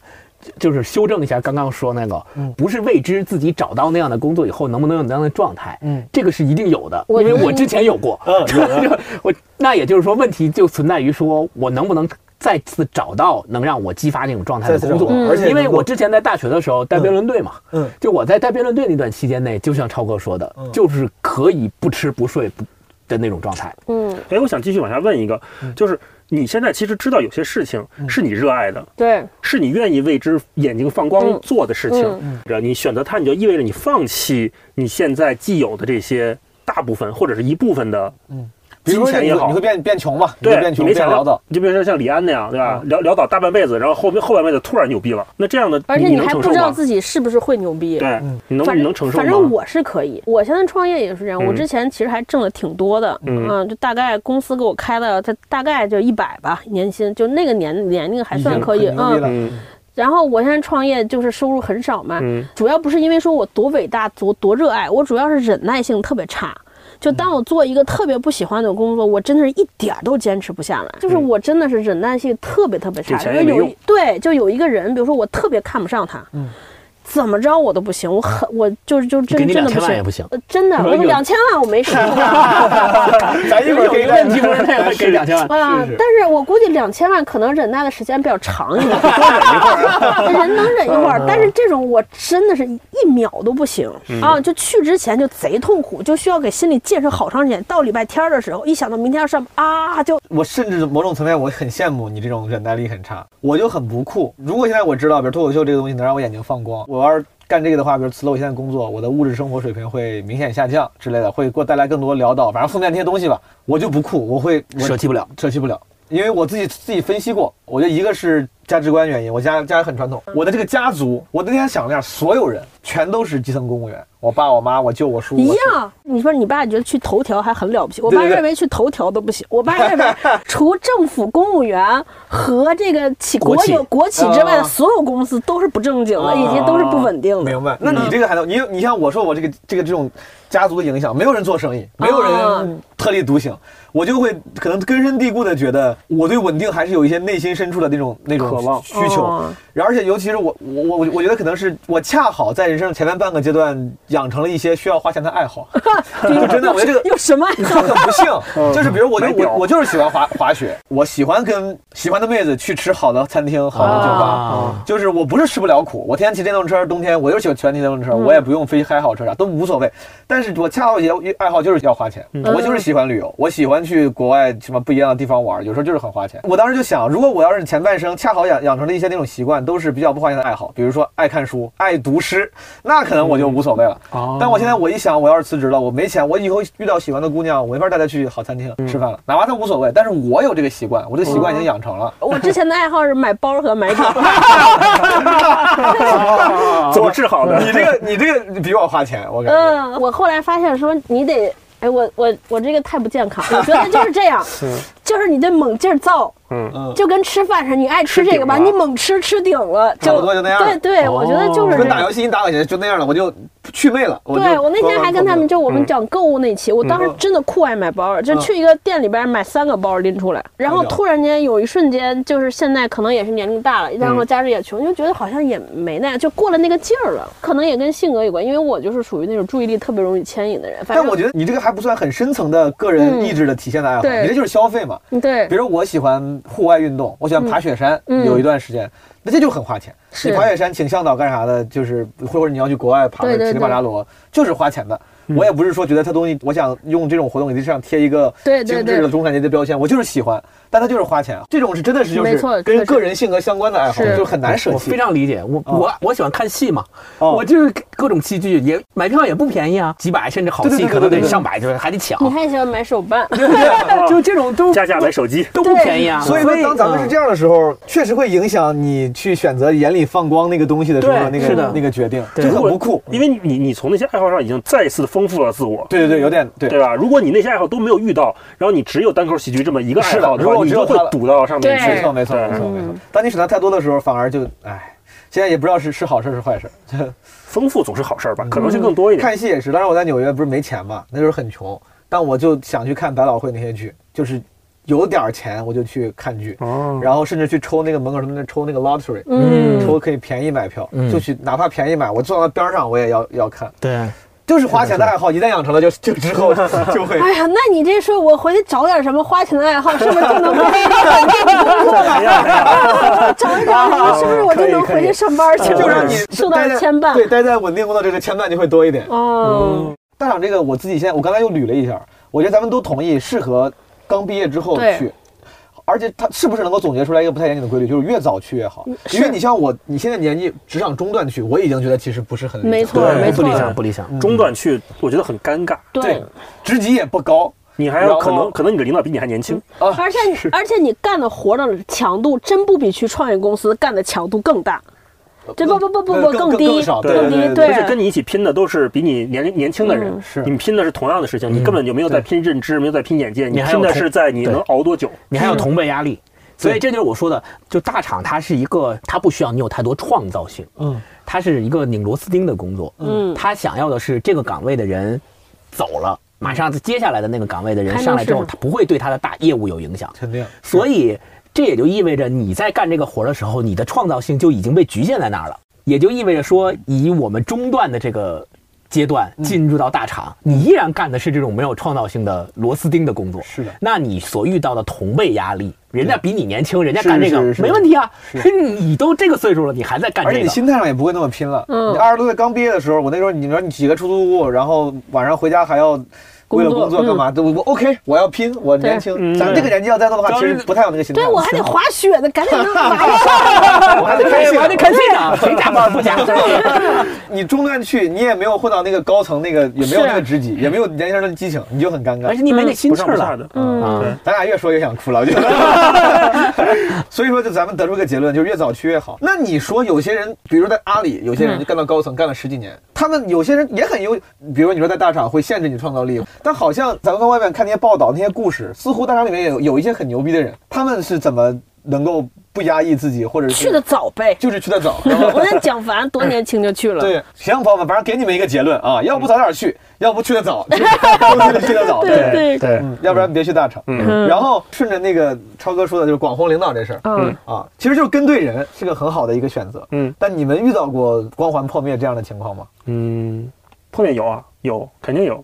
都是破灭了。都是破灭了，就你你跟那个人接近的近了之后，总会有一些你之前预料不到的和他普通的地方被你看到啊。嗯。嗯嗯，这个不可避免吧？我先回应你分享一下，你就是说你觉得那些牛逼的人确实异于常人。都是异于常人，嗯没有见过人那么那么勤奋，怎么着？你像我领导东东锵，我是跟你对梁文道可能甚至你对梁文道那个感情是差不多的。嗯我当时就是因为东东锵我才来了这个公司。哦，我当时我也是。我当时本来在北京是演单口，我当时八月份来说的是演三个月我就回上海了。我当时一直常驻上海，我直到现在我还有好多家当在上海朋友家放着，我的车还在上海放着。哦，就是我一直觉得当时我要回上海，但因为当时东东香给了我这个邀约之后，第一我对字节跳动这个大厂还是有一些想要尝试的那个憧憬，嗯但主要是因为这个人，因为我从很多年前饭否时代你就啊就 follow 他，然后我也很喜欢他，觉得应该去学习一下。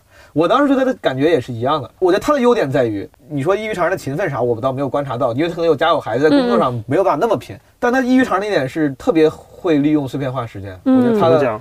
你就好像我觉得我上了一天班回去了，我就干不了啥事儿了。他同样在字节跟我一块儿上班，还是我领导，他事儿可能比我还多，中间还出了两本书，对，《六里庄》跟《文案的基本修养》。对。对，六里庄可能在入职之前可能就整理的差不多了，但文案基本修养真的也是，我是知道他是在工作同时利用业余时间一边整理一边弄出来的，而且同时你像他还有公众号，还有得到课，别的啊，对对对，得到的课当时也是，就是一边工作一边说，他说我要去得到录个课，就是同时能搞出来的。对而且他之前我记得写过一个东西，写过一个公众号，还是写过一个什么，发过一个微博，就说、嗯他说他之所以能比别人多的这么多，就是因为能很好地利用碎片化时间，不那么浪费时间。我当时觉得，我以为这只是一个简单的决定，对啊我只要决定我不浪费时间，我利用就可以。啊，直到我有了一个稳定的工作之后，才知道这个其实很难。你心里决定了，但是你肉体上你做不到，你知道？你回家想躺着，所以我觉得这个他很厉害。哦，你你会不会难过？他有这么多碎片时间做其他事儿，做那个。哎，没有没有，没有，我 开玩笑朱东强还是很忙的。我跟你说，他只是业余时间利用的好。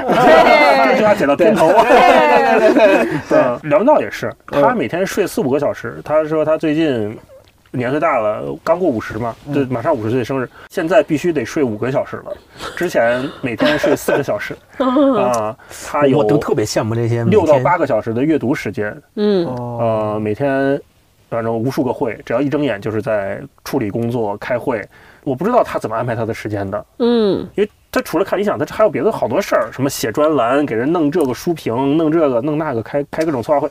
我就特别羡慕他们这种一天只用睡四五个小时的人。嗯我觉得我一天要只睡四五个小时，我能多出好多时间来干我喜欢的事儿。不是，我也一天睡四五个小时，但是我多数时间都是看电视剧，昨天看了十集。哎，林林胜不应该是职场不不不不，我不是职场精英，不是职场精英，我才这么躺。啊？你看什么电视剧？突然我突然画面变了。我就是昨天看那个书看太痛苦了，就看什么大秦赋，就必须看那种不用脑子那种啊那种那种真的，我狗。真想知道你看什么电视。真的，我昨天看大秦赋哦，大哦现这个名字现在那个啊啊，大秦秦赋赋啊，就是讲秦国的人，就哦，他们是不是最近还说什么有个电视剧叫什么庄庄台叫啥？庄台对对对庄庄台我以为是个开玩笑，庄台不是庄中央电台。对啊，城安北调，对它真的是个电视剧。是是是它为啥叫庄台呢？是个小说改编的，他那个人，他就是给他的秦工作腔，他给秦腔的那个搭唱秦腔的戏台的台搭戏台的哦装台的工人，安装的装台。嗯，哎呀，大家一聊起来这个娱乐，感觉这这些这这这这聊什么职场？你聊聊《鬼灭之刃》吧。我看那个艺术看不下去的时候，我就看了《鬼灭之刃是》。是是，嗯我真好看人我的人设真不是职场，我就是我到现在，他们问我为什么创业，我说这么简单，这不就是找不着工作吗？大家，那找不着适合的工作，也嗯那只能自己弄一个了呗，就就特别简单，嗯我觉得有个网红领导，有一个心里想要去跟他一起共事的这么一个算是偶像吧榜样，我觉得是个好事儿。对。哪怕最后离近了之后，你会发现可能光环会有些破灭，对，但通常来说，结果一定是利大于弊的。嗯嗯。啊，我之前我记得年轻的时候喜欢罗永浩，啊，我当时还没毕业，回来还要想去锤子。还要应聘，当时还没锤子，就是老罗英语培训。啊。我还发了那个应聘就是邮件，他还给了我面试。那你就会跟六兽做同事。对，那个时候我估计可能硕哥都还不在呢，有哦，他应该在，他应该在，他很那个时候爽应该在。嗯。就不管这个人最后是咋样，但是当时我觉得那个你有一个偶像，你自己会有个奋斗的方向跟目标。我也有，我觉得那是一个年龄段的事情，就是在我刚毕业五六年嗯之内，我会有这个想法，但现在就很难了。哎，罗永浩是个每次我跟朋友一块聊罗永浩都是个很敏感的话题，为为什？么？有人是罗黑，特别喜欢，有人是罗特别不喜欢。哦，你们介意分享这个吗？我跟罗老罗永浩老师开过会，嗯就一块儿开过会，嗯就在那个大会议上，我是人生近距离观察一个、嗯一个他，我就觉得说，哇，这个人真的第一，应该你真的是很喜欢，就他特别坦诚，嗯，也是经历异于常人。我觉得这些人都是都是经历好好，非常之跳跃，就两个罗老师在一块儿，嗯因为我觉得我的思维已经还挺快的，嗯然后大概说了三个番儿之后，我已经跟不上了，我说我这到到哪儿了 啊？是当时那个时候他们聊了对谈七小时、八小时、八小时。吧，应该是。我不是，我们后来罗永浩不是在咱们那个做那个专栏，然后我们做日记，啊、嗯做做企划，然后当时他们俩都是已经从上一个 schedule 上刚下来，嗯然后也是经历好长时间漫长的工作，嗯你看着，如果看生理上已经很疲惫了，黑眼圈什么挺重的，然后聊起工作来也是那种特别放光，然后精力巨集中，特别快。嗯嗯，然后我就觉得这些人可能就是为创业而生的，就就就这些人干公司。当时我就颓了，我就说行了，我就这样吧，啊回家看电视剧吧当时。就放弃自我了。啊，当时就真的是，你们二位呢？因为有人觉得罗罗永浩是欺世盗名的骗子，我吗罗黑。嗯 你觉得？我我我是最早就是裸粉，我跟我爸都非常吃罗永浩理想主义这一套，我们认为世界上就得有这样的人，嗯做这样的事情。嗯然后我也近距离跟罗老师接触过，但是是长谈那个现场我在做拍摄，明白。从他开始化妆、拍定妆照，然后到现场近距离观察他们俩对谈，应该谈了九个小时吧？，对，就剪出来是六个小时，嗯那九个小时我都一直在。我就感觉到他真的是完全相信他在做的这一套事情。真的是说到这，完全相信。我必须插一个话，就是嗯。那天不是大家都说什么得到呀，为我前老板证明一下，就大家都觉得说他是什么贩卖焦虑啊，或者怎么样。我觉得真不是，就是他内心中就是相信这件事儿，而且他真的是被知识改变过命运，而且就是比如说，我，做每天听本书乱七八糟，就是他摄取知识的方法和路径，他自己就是那么做的，然后他把自己做的这一套变成了一个可产品化的思路或者解决方案的东西。嗯，我觉得真的就是值，得尊重的。嗯，哎，你在奇葩说上是不是还说过老罗，嗯，啊贩卖焦虑，啊？对开玩笑，当时就是李诞调侃他，然后我当时这样海选的时候，就是挤兑人嘛嗯。我说罗老师贩卖焦虑，说完之后马东还点我了，你知道吗嗯？他说马东，我知道脱口秀演员这个喜剧呢，有时候是内核是冒犯，嗯，但你这个什么时候该冒犯，你要摆正自己的位置，大概是这个意思。因为因为意思就是说李诞可以怼他，你一个选手，你还他妈装什么大爷不算，你是谁呀？当时我说我说不好意思不好意思，因为当时我也没上过线上节目，不知道那个分寸感，而且每个节目分寸感也不一样。我当时就觉得开玩笑嘛，但是我感觉罗老师在认真的回应你。真的是，后来我想想是有道理的啊，是可能就是这我就是我觉得马东。这个建议其实给的也是有有道理道理的。我其实跟罗老师，我没有对他有过，应该就是很一 v 一的时候有过那么一句话的开玩开玩笑，嗯开玩笑，然后迅速我就说我是开玩笑的。他反而后来在后期不是录的时候，有一次杨奇涵回来，他当时做过很长长篇的一个自我解释，嗯，然后今年好像罗老师没回来，可能也是因为这个不想再被更多人误解呀、跟嗯我觉得有可能有这个原因啊。可能也有一个最现实原因，就是得到的发现那转化率不高，不去了，现在的转化率不高我。觉得其实咱们四个人都跟老罗共事过，我对是在这个节目上，我是真的觉得这大哥还挺可爱的。我们当时一块儿聊天的时候呢，当然就我们那个接触的时间很短，不如诸位共事那个了解的更全面。但在我看来，他是有时候显得很市井，对，甚至显跟你言谈之间显得还就像你你爸的一个朋友甚至有点油。罗叔叔，嗯甚至有点油，但是很很真实。咱们每个人都都是见过一些人，嗯他们很优秀、很精致又光环，但你会觉得离得很远。嗯，但老罗，我我感觉他也也挺坦诚的，也挺真实的。嗯我们当时聊一些话题的时候，他过来直接就，我就不说什么话题了，但是他也不会说我是你们的这个导师，嗯我是大哥啊哦，你们这一帮小艺人的没有，过来就跟你聊，聊得还挺开心。是，啊，嗯我当时就印象里面，我觉得这个人至少是可爱的，他是个真的人，他是个可爱的人。嗯嗯，我还记得后场里面，李诞当时写写叶枫，叶枫，他说对对，他说这个人名字叫什么？半个精灵族嘛，一个精灵族。嗯说这个人哪怕有时候他有点怎么怎么着，但他他是个好人。对，就一样，我觉得老罗也是，他有时候哪怕显得甚至有点油，说话老用大词儿，感觉好像跟咱爸那个年纪有时候嗯说话想展示一些学识，好像有点不太酷。但他是个好人，我觉得能感觉出来他他是个好人，至少在我们聊的时候很可爱啊。对嗯，哎，说起来这个对领导人网红领导，我突然想起想起一个事儿，我不知道，我就觉得发现，就是上年纪之后，包括在自己创业之后，就这个对领导的看法有些特别大的改变。嗯。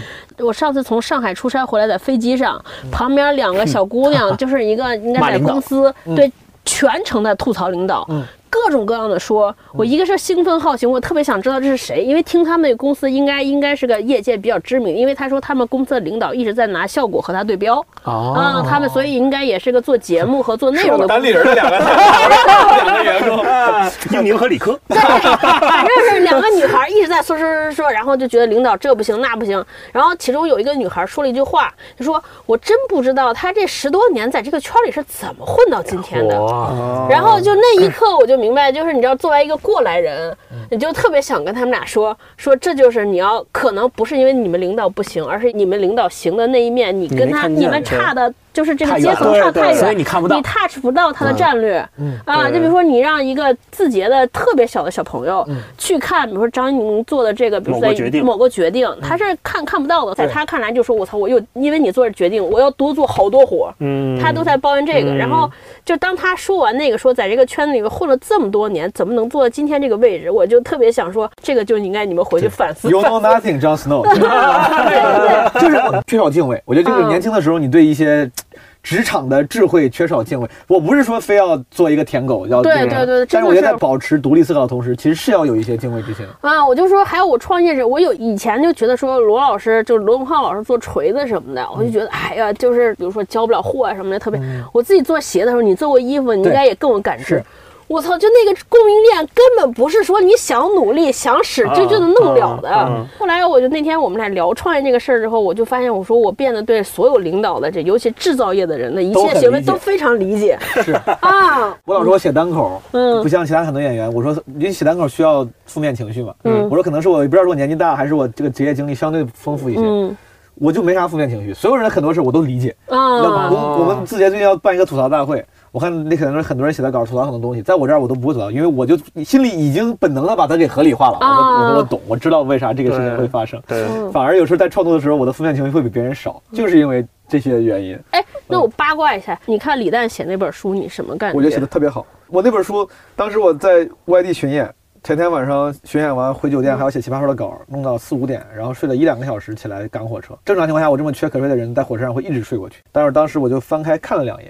最后就一下一口气在火车上看完了，我只睡两，我很困，但是我还是看完了。嗯。中间甚至当时因为我也是感情不顺的之之后，我每次看到那个感情部分的时候，我甚至数次眼含热泪。我知道很奇怪，因为他写的他也并没有什么华丽的词藻去渲染渲染爱情，但是其中那些他坦诚去暴露的对于爱情的关系，他的痛苦，嗯，我有时候是能够感同身受的。虽然我这样说有点不要脸，人家他妈比我优秀有钱的多，对吧？我这个得了有钱人的病，但是没有人家的病，就是你能感觉出来黑尾就对他很好。对然后那感情里面就，我觉得写的很好啊。他当时就就是很坦诚，他说脱口秀是个人格，不是职业。他的这本书也严格贯彻了这个东西，就是贯彻了脱口秀演员的一个人格，就是 real，嗯就是很真诚。嗯虽然这个真诚，我猜肯定也是有所舍弃和有所嗯简单的改改变的吧。我估计编辑多多少少会删一点，他说完全没删，但我觉得应该会有一些改动。嗯但总的来说，令人印象深刻。嗯我觉得文笔也啥倒没啥。文笔，比如我之前看陈春成那个《要的前缘艇》，我那个是属于是文学作品上，我当时也是给我一种诗的感受。后场是给了我另外一种诗的感受，不是文字上，嗯是就是那种内核上的对内核上，我觉得是有诗人气质在的。嗯，对，哎，刚才我想接你那个说合理化那个事情，继续说。嗯，呃，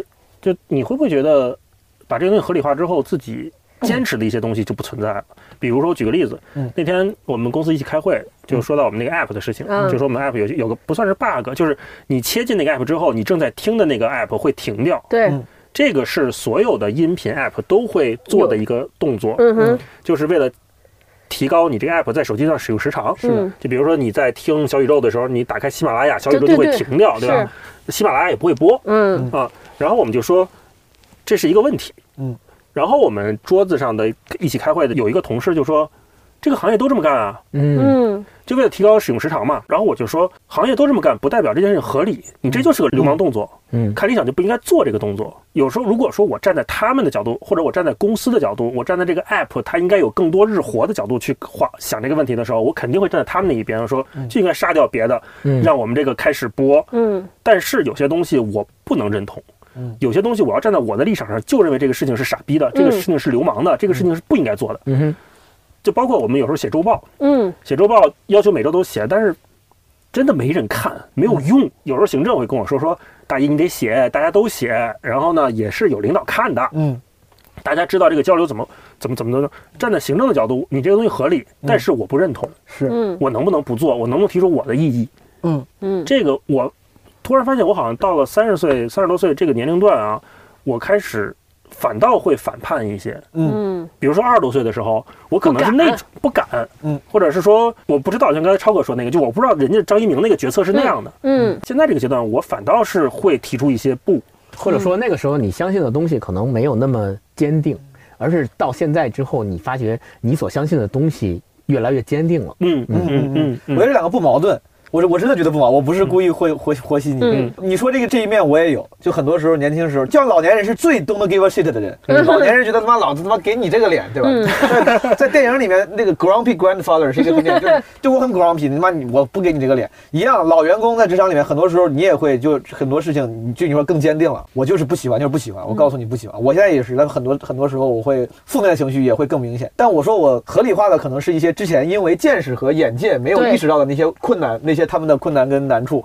这个我我就合理化的更多了。年轻的时候呢，觉得我操，这领导傻逼吧，他妈话也说，比如说那个背影里面，你记得朱自清说说年轻人总觉得父母说话不伶俐，大概意思就是说说的不好。嗯。咱们年轻的时候总会觉得爸妈这话说的不好，说话说不漂亮，一样的，就是年轻人的时候，你特别愿意用自己的标准去套那些你缺少敬畏，嗯其实你的那个标准可能也不是那么重要，嗯。对吧？我我反正是的，我觉得我就很符合朱自清说那个，年轻的时候觉得爸妈说话不漂亮，领导办事儿不漂亮，嗯啊，怎么能这么搞呢？你让我肯定能搞得更好。但你后来随着可能经验、知识的变多，你会增加点敬畏之心。嗯，这方面是我合理化的。嗯但是随着价值观的坚定，有些那种不合理现象，可能也是我会更坚定反对的。嗯你看，这就靠拜上一个话题，大厂不能够，大厂不适合养老，不适合中断和对对对不能养老。你看我们这些人，就是你内心有坚持，有脾气，嗯对吧？而且你最我最受不了的就是一个，你明知道他是个傻缺，嗯这个决策也是很傻逼，嗯你还是要坚持要做，这就是我最不能在这种大集体里边儿嗯啊。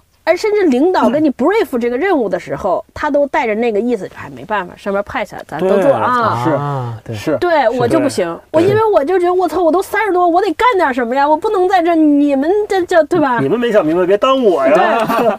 我觉得这个有可能就是。你像我，我遇到这种情况下，我觉得要是但凡放到几年前，我可能就会因为这种干的不开心就辞职了。嗯我来字节之后两年多，其实我们组会有几个人离职的，嗯我都能猜到、感觉到离职是因为什么。才有几个人吗？啊，我们的组一共也没几个人，因为那个，因为他们都很优秀，本来可能都是名校毕业，也很优秀，他们需要让自己感觉到自己在不断成长，嗯他们需要让自己感觉到我不是个螺丝钉，我要展现自己的价值。所以当这个东西这个需求没有被满足的时候，他们可能就选择留离职去尝试别的选择。但为啥我能一直留？是因为我有一个 alternative option，对，我有脱口秀这个东西。每次当我在这儿觉得我说我操，我竟然干这种傻逼，但是没事儿，我就就自我安慰，我那我去写段子讲嗯对我那个我就讲，你看你受受不了。可能是不是那个时候没有一个特别强的这种对 option 对对，我没有你，你只能直接舍弃，然后换成别的，对对就像我那些同事一样。嗯所以说我在这这方面我很幸运，我在字节干了两年多，就是因为我有一个算是个情绪的抒发口，或者是一个精神自慰棒。我觉得我不知道，嗯精神自慰器真的就是有有这么一个东西，就是是如果要没有这个东西的话，我也受不了螺丝钉的这个定位。播客现在于我而言，就是跟你的是一样的。啊，咱们都有个自慰器，对吧？是是是，你看我们就干播客干完了，但是我估计我咱们当时那个状态干播客也干不了，因为你天天上班就弄播客，你 你再下来弄一个，对对。那这个就是我刚才不说了，就是说工作时候的成就感缺失，要靠创造性的创造性的工作来来弥补。嗯，这个就够了吗？那天是大一说要不要把爱好变成工作，提了这个话题。对。对比如你们现在都做播客，嗯。我现在做脱口秀，对。我们肯定在某些时候想过，当干得好的时候，眼睛放光的时候，想要不要他妈就全职干这个呢？嗯，你们对于这种把爱好干成工作，全职干这个给你正反馈的创造性工作这件事情，你们怎么？这你们俩，因为我没爱好，你现在已经把创业变成了自己的这个生生 呃啊，对对对，我真的就是没有那种特别强烈的爱好啊，就看电视是爱好，但是没他们一个工作是看电视，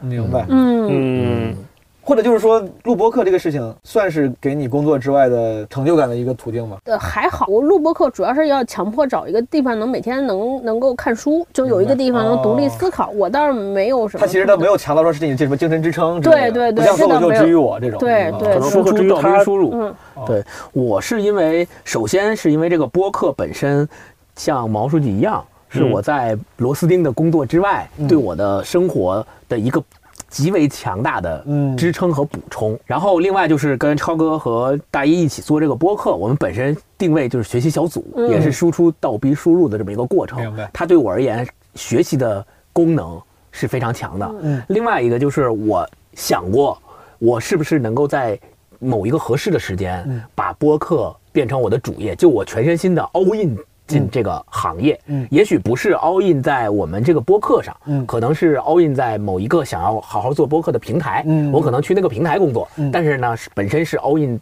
于播客行业。嗯明白。啊，我我一直在寻找一直在想什么时候是一个合适的机会去做这件事儿，哦，但现在我觉得还没有太合适的。为啥？嗯，我也在想，我我为为啥是真心想知道你的这个心路历程，看有没有能够启发我的。嗯，我现在是因为物，是因为钱吗？是因为呃有有这方面的因素，一定是有的。就像你刚才说的，对对对你说现在让我舍弃掉那部分，我的生活质量可能会下降一大截儿。是啊，而且对于未来的不确定性，应该也是对这件事儿，毕竟本身是还没有看到特别好的商业化前景，嗯，除非我在播客某一个平台上，比如喜马拉雅嗯，去干这个事儿。我感觉我一直在把兴趣爱好当职业，对，你一直在这么做。我好像一直是。我从你看刚才说从毕业做媒体，我就很喜欢做评论，哦是。然后到了逻辑思维，移动互联网那一套东西对我来说是一个新鲜的，嗯。就也是会 enjoy 在里面，嗯。就每天感觉都不一样。嗯。然后后来到现在也是做内容，就每天给梁文道编编辑稿子，我挺开心的。我觉得这是我的兴趣也在这儿。嗯。嗯啊、如果说让我换掉现在这份工作去干别的，我想不到哪一个能这么比较好的给我工作上的那种愉悦感。我能不能理解为，其实你对物质回报，其实相对来说还是不那么看重了，你更看重这个景，嗯，对嗯。我对物质回报没那么可能需要这个心态才能把爱好好好的干是的，所以嗯所以咱们四个坐在这个屋里，现在坐在这个屋里的四个人，超哥跟大一老师的幸福感都比咱俩强。对。咱聊每个话题，他俩都比咱俩幸福，我好不平衡啊！他俩怎么这么幸福？感情也幸福，职 是啊，就职场工作工作也幸福。但是我们没有爱好，我们穷啊，我们贫穷啊！你看你，说到那个用钱滋养的爱好，我前两天买了苹果那个 AirPods Max 那个大耳机怎么，样？就挺沉的，挺沉的，而且挺贵的，对啊，在那个四五千好像。四四千4000三多，四千三。在下单那个东西之前嗯，有一段时间我一直在跟霹雳跟我媳妇儿抱怨，说我为什么没有花钱的爱好？嗯，我也想体验消费的快感。嗯啊，就有时候我听播客，什么像熊小莫他们那个 Fish 嗯 Wishes，、嗯然后像什么 Let's Try 这样的，嗯我就经常会听到他们，哎，今天买了这个，明天买了那个。像熊小莫经常买那种很贵的唱片啊，买表什么的特别快乐。嗯我就我也想花钱，我也想体验这种快乐，嗯但是就不知道买什么。嗯就我没有像星光那个说我得去看个戏花几百块钱，嗯我也没有你那个时候炒股什么的，嗯然后也不像超哥一样买包。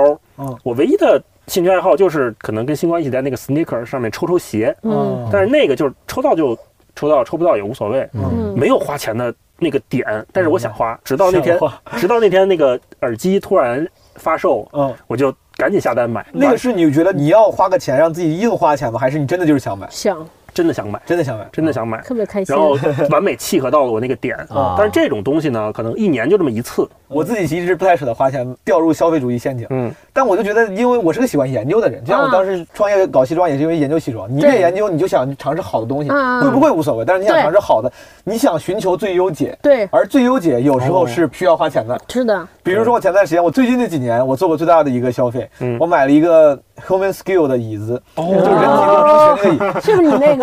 上万赫曼米勒是吗？嗯不是 Herman Miller 是一个很有很有名的牌子，他那个品牌什么 Aaron 嘛，嗯 Herman Skill 是跟 Herman Miller 一个算是同级的牌子。嗯你在什么在网上搜 Best 什么 Top Ten 什么啊那个啊 Office Chair 都会有它的牌子嗯，它的顶级叫 Freedom，是蒂姆库克在办公室里坐的椅子。啊，原价一万三千多，啊然后我是走了公司就是内购的渠道，花了七八千八千块钱买了一个椅子。我他妈之前根本想不到，我怎么可能会花八千块钱买个椅子？子，但我就觉得就是。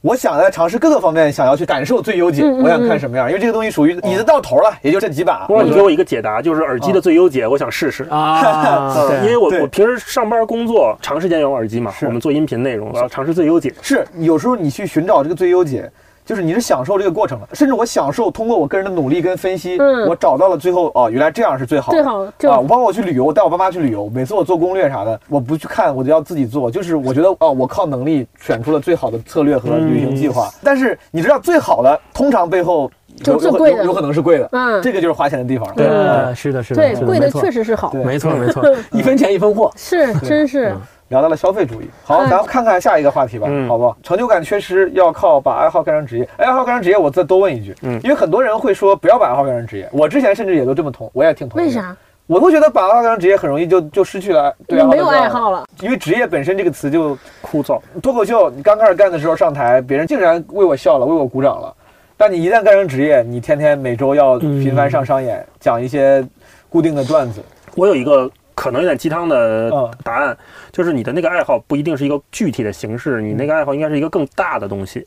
就比如说哈，嗯。我的爱好可能是成为一个优秀的表达者，嗯，而不一定非是做播客。对，啊，播客只是一个渠道，一个手段，一方式。个渠道。嗯。可能说未来播客这行黄了，嗯，但是可能短视频，我发现我能在里面做很好的表达，嗯。或者是写文字的我能做更好的表达，那我还嗯会去做表达相关的职业和行业嗯，在这个里面我再去表达自己，嗯这是我的一个想法。就如果说你只是说我今天剪这集音频是我最大的爱好的话，那你可能把自己的爱好想小了。小了对，你要想想那个背后是什么。如果如果用这个句式来总结自己的爱好，你是作为优秀表达者，你二位呢？你们有类似句式总结自己的目标吗？超哥应该是一个创造者，对。你想当一个优秀的创造者。创造者，还有一个影响别人的人。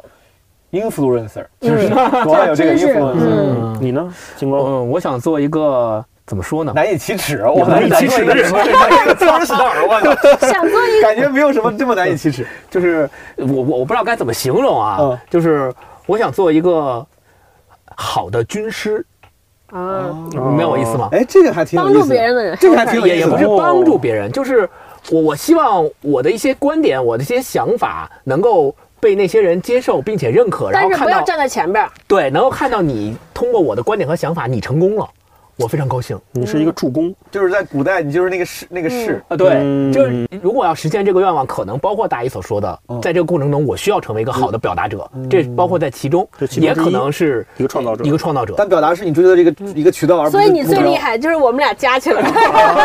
不是，我我是想说，就是我内心，呃，王书记刚问这个问题的时候，我就想到我内心有得有一个形象，那这个形象是啥对对对，这个很形，象这个很形象。啊？我问这个就是因为我自己好像没有怎么想过。我想我，哎呀，表达不是你的初衷吗？尤其是你在说表达的时候，我就更加怀疑自己的这个为什么呢？呃追求。优秀的表达者这个说法，说明你在乎自己的表达。嗯我不太在乎自己的表达，我总觉得我的很多想法都不足为外人道。我我觉得我这些东西无所谓，可能也是我自己内心深处的不自信。我会觉得我哪怕再精妙，甚至我思考很久的那个结论，很有可能早被更优秀的人说过了，或者以后也会被人说。我总觉得我的想法不重要。有时候我这么说显得好像很佛系或者很洒脱，但也不是洒脱，我觉得可能就是不自信吧。如果我竟然有一个追求的东西，我觉得我我追求的是一个非常非常俗的东西。你是想当一个优秀的表达者，你是创造者，我是想让我表达和创造的东西被人喜欢，哦，就是真的很不酷，就是我是靠别人的眼光活着的希。望成为一个被人欢迎、喜欢的人因。为我刚才想了一些我具体的想得到的结果。嗯优秀的表达、优秀的创造者，很有可能是我自己满足这个表达了，自己满足这个创造的，哪哪怕这个文章我表达的很好，但是没有人看，你也很开心。对，嗯我会爽。对你这个创造东西，你自己很喜欢我这个雕塑，我喜欢这个东西对对对，没有人喜欢也很开心。嗯但因为可能我如此之不自信，以至于我缺少一种能力，就是如果别人不认可的话，我能够笃定的觉得这个东西我做的是好的，我不太确定。哦比如我现在写了一篇文章，哦我本来说我写挺好，哎，但是哎你们都不喜欢吗？那是不是我写的不好？我会立马进入这种状态。哦我太，所以说我觉得我哪怕哪哪怕是你一个浸淫很久的一个行业，比如说脱口秀，你做可能暂时还没有。我觉得可能暂时还没有这么一个行业。如果现在有有一个东西是我非常确定，我说你们都他妈傻逼，你们都不懂，我这东西好得很。我现在没有任何一个东西我能够如此之自信。脱口秀尤其我不会如此之，因为脱口秀就是靠着观众的笑声活的。脱口秀就是一个严格靠别人的标准活着的一个行业。对，你说我这个脱口秀写的巨好，你演了笑你你全国演了一百场，没有一个人笑，你说但是我就巨牛逼，没有这个对，没有这个东西，它啊是它是严格要靠别人标准来来衡量的嗯。哦，那这么说，可能华有线的这个收听和订阅量是给我这个自信的源泉，是吧？嗯对因为我我我之前会问一些脱口秀演员的朋友，我说，哎，我说如果你讲段子半年或者一年没有人笑，你会坚持多久？从现在开始再也不想了，你天天上台讲段子哦再也不想你会再坚持多久？再坚持半年还是一年？我问过一些朋友，很多人就是基本上超不过一年。我说我问这个问题是来检验你是不是真的热爱，因为老有人说他是真的热爱脱口秀。我说我自己先承认，我可能不是真的热爱，真的热爱的人可能就是说我不管咋样，我就是能干一辈子。我说我不行，我要是讲一年没有人笑，我可能就不干了。嗯，因为我不是我不是非要图那个虚荣心，是因为我觉得就没有意义了。就我干这个事儿，我想让你们开心嗯，想对你们有价值，但没有价值了，那我还干它干嘛呢？是只是为了自己表达嘛？那我就回到最开始，我觉得我的表达不重要，嗯我的表达不足为外人道。我回家写个日记也行，我发个微博也行，我没必要非要干这个。嗯所以说，我觉得可能我的追求就是，我希望创造出或者表达出被人认可的东西，因为我也很喜欢唱歌。啊，但同样，我觉得唱歌的话，或者有一天我希望自己能学会写歌，写出好的音乐作品。但我觉得也是最后希望别人喜欢、别人认可。的。嗯，这个喜欢跟认可，可能这个标准可以多样一点，对，可以是很多人在网平台上很火，好多人听，也有可能是其中几个大拿很认可。还或者是你认可的人，对对对对对，但是总是我得需要外界认可，因为我觉得如果没有外界认可的话，我自己很容易就陷入我干了干嘛了，是不是我干了也不行了？对，会陷入这样的一个自我怀疑。嗯，所以你们的那个标准，我觉得更加偏自我一点，我很羡慕，我自己没有这么洒脱的哎想象。说到认可，我想问一个，就是你觉得一千个你不认识的人认可你，还是一个你认为的大拿认可你更重要？现在来说，我应该觉得是后者嗯啊。我现在觉得应该是，我想想啊，哎，你，嗯，我对我应该应该是后者。大拿的认可。那那我再换个对换个问比如说你写了一个广告文案，嗯，这个文案东东锵觉得狗屁不通，嗯，但是你就发出去了就爆款，嗯，还是说你写了一个文案，东东锵觉得真好，但是出去就全凉，效果不行，你选哪个？嗯。如果这两个里面选一个的话，嗯。我现在能选，我选一个的话，我选择后者。我选的就是东东锵认可，但是出去之后效果不好。哦，但是我觉得很有可能是日常生活里最有可能出现是前者，就是你领导不认可，最后效果还行，你会自我安慰，你说这你也不懂，其实你看我这东西还挺好的。这个会增加你自信吗？或者你写了一个段子，然后你的比如李诞或者石老板说不行，但是你讲了之后观众也笑我挺好，你看你看我还挺牛逼。其实现实生活中更更有可能出现这种情况。那前者更但是？正是因为我知道前者很有可能是假象，所以说我才宁愿选择后者。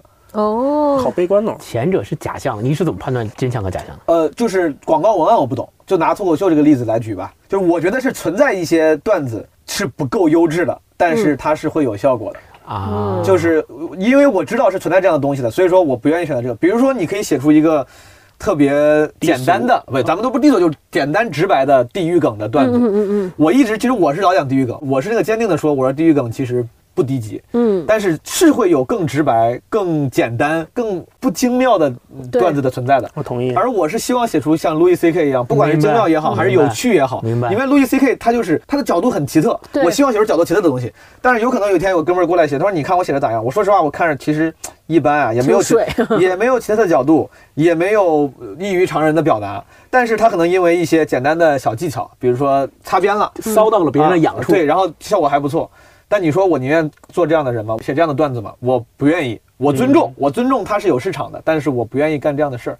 就好像，你就跟罗永浩做手机一样嘛。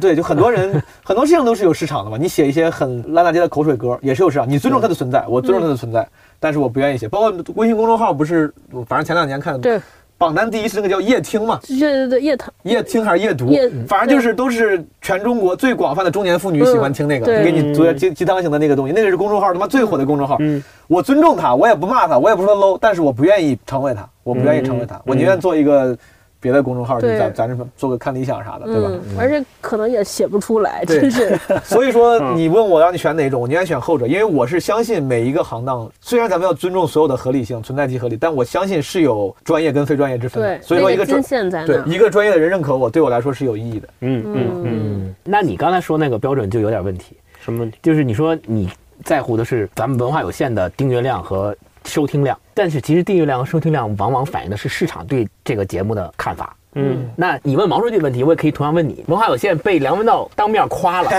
说你们做这节目做不错，嗯挺好但每。期播放量只有十五。哎，你是更认可这个，还是认可说我们今天成为破两万订阅的人？哎，对这个问题，我想知道，这个梁文道可以换成另外一个你更在乎的人。就假如说我不你更就就就梁文道，就梁文道，就梁文道也行，就梁文道还。是得梁文道夸。啊你看他他，那你跟毛书记一样。嗯对，是因为那天我们录一个那个年终盘点的时候说，就是今年对我改变比较大的是什么？就是一个是我不认可的人对我的不认可，对我越来越不重要，对，和我认可的人对我的认可越来越重要。嗯这是我这两年感受到的一个改变。这挺好。对嗯，刚才我说那个两万订阅对我影响大，是因为是说它坚定了我做这件事情的一个信心。哎，那我问一个，就像我刚才问脱口秀演员那个问题一样，就如果你嗯你们做文化有限，但就没人听，嗯你们聊得很认真，做的功课很认真，看的书看得很认真，你们就聊得也挺好，反正就是没人听，咋都没人听，每期播放量不不破五十，嗯，留言不破三，随便，反正就很 很很，就像我们讲冷场一样，你觉得他能坚持多久？就是因为如果你真的只是热爱表达的话，理论上你应该能永远做下去，因为你表达了，嗯，但你真的能坚持下去吗？不会哎，这个就一直搞，我们三个做这个初衷，当时就没太自信，没想说我们要做一个订阅超过嗯一千、一万、两万都都没想过所以我们定位在说做学习小组，其实就是给自己留个后路。对于我来说啊，嗯就是留个后路，就是说我们做学习小组是为了咱自己做的。嗯，然后我们在刚开始做的那个半年，九月份很惨很惨，没人听的。然后疫情期间我们就停了，因为我们当时也没法录音，不好录，我们就停了。然后后来突然有一天说，咱好像远程也能录，咱继续录呗。嗯，所以就是前一段那小半年没什么人听的那个阶段，我们没有人觉得有什么问题。嗯然后我们也继续启动了，接下来继续我们还按这么做。对，这个事儿，我们也没觉得说要有什么目标。但是后来正好小宇宙起来了，然后帮了我们很多忙，然后到现在起来了，然后行业起来了，然后我们现在走到现在，就有一些朋友经常听我们节目，嗯，好像我们那个初心，我这边是觉得没什么变化，也是啊，你这么说的话，我是相信你的。就如果否则我们第二波就不启动了。哪怕数据很差，其实你也是会做下去的，对吧？嗯我觉得是，不知道你们怎么。这说到这儿就说一个岔开的问题，这就是为什么我是学新闻的。我后来说我要做个实体的品牌，不愿意做内容，就是因为我内心的这个。嗯，我一直觉得说做内容这件事情上，如果你靠外界的反馈，这个事儿特别玄玄学。我不知道你们俩有没有这种。比如说秦墨老师在你的节目里边嗯讲过，说同样一个段子，今天讲叭现场就笑了，明天讲就不笑，嗯可能就是因为大家今天观众的就是一个情情绪不一样。对。对我就觉得我做内容就有一个特别大的安不安全感，就来自于那儿，因为我们做公号就是那个，因为我还看运营，就是数据跟数据接触的比较多，我就会发现说，比如说你写一内容，我们都觉得特别好，嗯，绝对能爆，嗯结果叭发出来没有任何声音，最后一看说为什么没有声音？说那边那个王宝强宣布离婚了，所有流量都去那儿，对，然后呢你你对，然后有时候你说，哎，胡逼弄一个吧，凑一个，然后也炸了。包括我们这次做播客也是，我们现在做的，你说我们的用功程度、努力程度和有剪辑的认真程度我们，自己心里是有个分儿的。跟前面这些没有任何差别。嗯，然后突然间这儿流量就起来，我们三个聊聊书，比如说聊李诞那期，现在喜马拉雅上的播放量只有五万。嗯，你说李诞是不是个名人？书聊的也很好，没什么问题，只有五万。嗯好多我们三个人都皮了，一个播放六十多万。我觉得这个真的没有任何参考，所以就因为这件事儿，我觉得尤其做内容，就是你必须得给自己有一个信仰也好，或者支撑也好。你要是老被外界这些捆绑，我就觉得就巨焦虑。我不是老说，我说看这数据你就觉得我操特玄学，你做了什么吗？没有。对，什么也没干，你也不知道这流量哪儿来的，谁转发了吗？也没有，就嗯就这样后后来我就觉得这个事儿就佛了。内容创业的玄学，嗯，所以我根本就不关心这个，就我们三个就。经常选题就一块儿聊嘛，就说哪个书好，只要是某一个人说这书好，咱值得聊一期，我们就聊一期。明白？嗯，啊，嗯嗯，不会考虑太多别的，说这学这书太学术了，这书太冷门了，没有那个。就特好奇，就是书也是，就是这个话题我们终极有好奇，比如搞对象那个，我们终极有好奇，这个事情 是不是有技巧能解决？对，然后读一嗯这个书选的挺好，我错的也挺挺挺那个啥。对哎，这这次提纲里面我还特地写了一个很简单，我是写的是文化有限 versus 那个逻辑思维，嗯，因为我觉得你看你们也是每每次都聊作品。嗯，逻辑思维，我其实不是忠实用户，但是我的印象里面，之前不是六十秒嗯。就是帮你帮你读书嘛，嗯。你们其实也是帮你读书，帮你看电影，当然也不算帮了，你们是聊，本质是为了帮自己。我们是给自己对，但但这个就就是内核，我觉得是有共通之处的。嗯嗯但是当时逻辑思维总被人喷，嗯，对？吧？总被人喷说你这个快餐化，然后把这个阅读啊，把把这个知识的吸取变成快餐化。嗯你们做文化有限，为啥要限制在这个只聊作品呢？或者说你觉得只聊作品这件事情对于受众来说是个好事儿吗？你看我在抖我在字节，我看抖音视频里面很多现在那种什么快剪电影电影，嗯他就三分钟把一个电影给你讲完，嗯嗯，这种事儿你们是觉得是好的吗？我从我的角度来说，就是因为我之前我们那个创业经历，我们都是做内容的，所以从我的角度来说，我觉得做内容我最看重的一件事情就是它能够持续生产。嗯，对，我觉得生产爆款不能注定，但是我必须找一个东西，所谓叫抓手，能让它每天持续产出。我觉得读书这个事情是最容易变这件事情的，所以我们选了读书这个事儿，就是防止疲惫，防止没有选题。我觉得这个真的是运营层面的这是这真的是我 做这件事情的想法，然后同时又加之说我必须找一个东西能强迫自己读书。我觉得反正我觉得选读书就是因为这个理由，我不知道他们俩是什么样。嗯，你说的嘛，出书的必嗯输入星光嗯星光星星光光总结的输入方法论，是这样的，就像毛书记说的，确实可能我们某种程度上可能不是我们的初衷，但我们最终的产品的形态决定了它不得不变成一个。知识胶囊，嗯或者是一个什么样的东西，对吧？嗯在能够给你缩短时间、时间的朋友之类的这种类似于这样的东西。OK，最终产品的形态是这样，可能跟我们的初衷有所差别。但是如果我们能够通过这个东西让大家听了以后，对我们所讲到的这个作品产生兴趣，嗯，我觉得这个事儿是我愿意看到的。嗯。而我没有奢求说，我也没有希望说我通过一个小时的我们对这个作品的介绍，让你对这个作品有一个全面的了解之后，你就认为啊，听了就是看了，对或者是我我我看了我这个二十分钟的读书，我就相当于看了这本书，我没有这个初衷，也没有这个希望你。并没有标榜自己有这个功能，对对，我没这个我也我也觉得我做不到这一点。是的是的但是最起码我通过这个节目让你知道说，原来这个世界上还有这样的作者，他写了这样一本书，嗯，我们是挺感兴趣的。是如果你也感兴趣，那你也去读一下。是是是如果你不想读，你只是想说听我们聊一个小时，你就觉得你听了就是看了，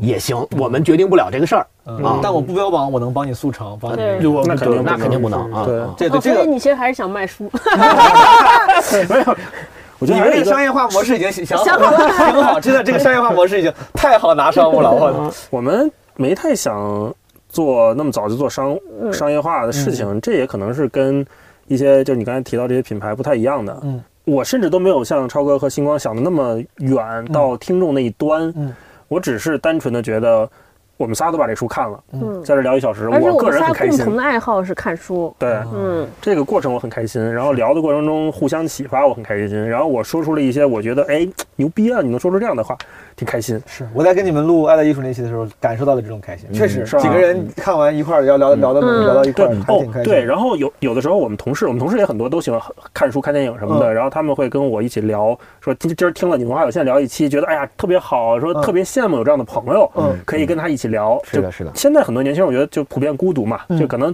你的爱好并不能成为你跟你朋友共同的爱好，所以我们仨做这个事情，我就觉得特珍贵。嗯，就我们仨这个爱好在这个点上能产生交集，并且能不断的持续往下走，这就挺好。如果说嗯说我们仨爱好都是打动森，那完了，现在动森有一个人不爱玩了，那我们是不是这游戏就黄了？嗯，嗯，我我不知道你们生活中有没有遇到这种，就是我现在特别觉得，尤其年龄越大，就能和你聊抽象问题的朋友特别少。嗯，对，就你应该也不会跟你的朋友聊什么，就是死对对对，爱的聊艺术。那是是是 是是，就觉得大家聊着特别傻。对你打打电话说，哎，爱的艺术是什么？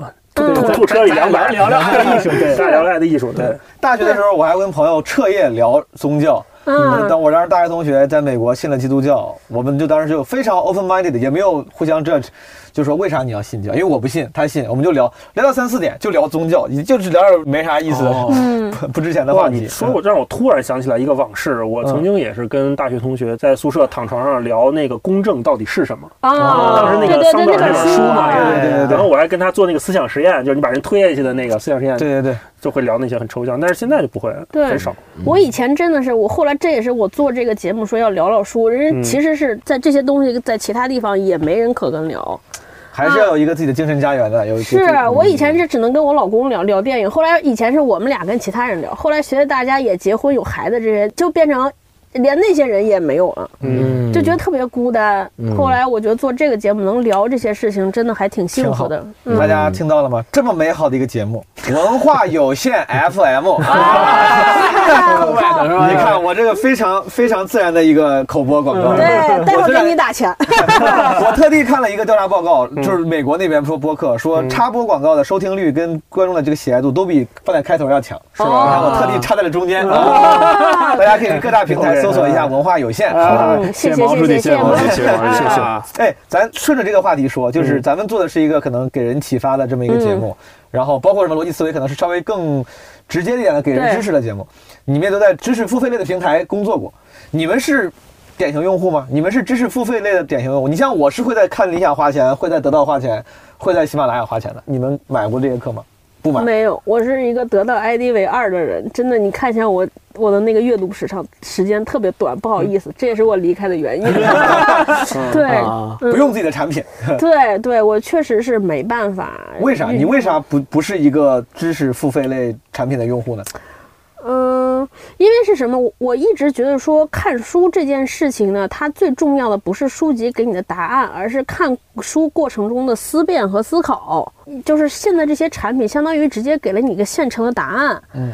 那答案其实往往是最没有用的。但比如说有一些就是有声书啊，比如现在我去参加奇葩说的嗯那个呃导师叫刘晴嘛，嗯。什么现代哲学、西方哲学什么四十讲，嗯。他在得到我前来刚花钱买了他的那个有声书，就是把书给读了一遍。啊，这种嗯，那但是这种，比如有声书类型，你也会，你会觉得效率太低吗？对我不是一个听觉用户，我是个视觉用户。我听东西经常会跑神儿，是。就好多人不是说我听东西是个伴随性的，我不行，嗯，就是我要不然就得聚精会神坐这儿就听，嗯要不然我就干脆去看。我我这种就比如说同样的事情，在 B 站上给我讲一遍，配上 PPT 字什么，我能记下来。嗯听我就会经常会跑神。所以说你是不是不咋听播客？你不是一个典型播客的用户啊？对，真是不我也是，我我的理由几乎跟你差不多，嗯，就是我有时候听的容易走神，而且我你自己做，但你不听。我当时我在我的第一期第零期那个叫 pilot episode，我就说我说我是一个不听播客的人，嗯我说因为第一大家都说伴随性，我说我同意，但我第一不需要伴随，第二我觉得播客的知识传递效率很低，嗯。就是效率比较低。这些东西我听了一个多小时，可能我看书可能看一篇文章讲这些东西特别快就十分划过去钟就看完了。对，然后虽然我也浪费很多时间，但我也不知道为啥在这个事儿上我就不想浪费时间。嗯。嗯嗯。嗯，我自己虽然做，但我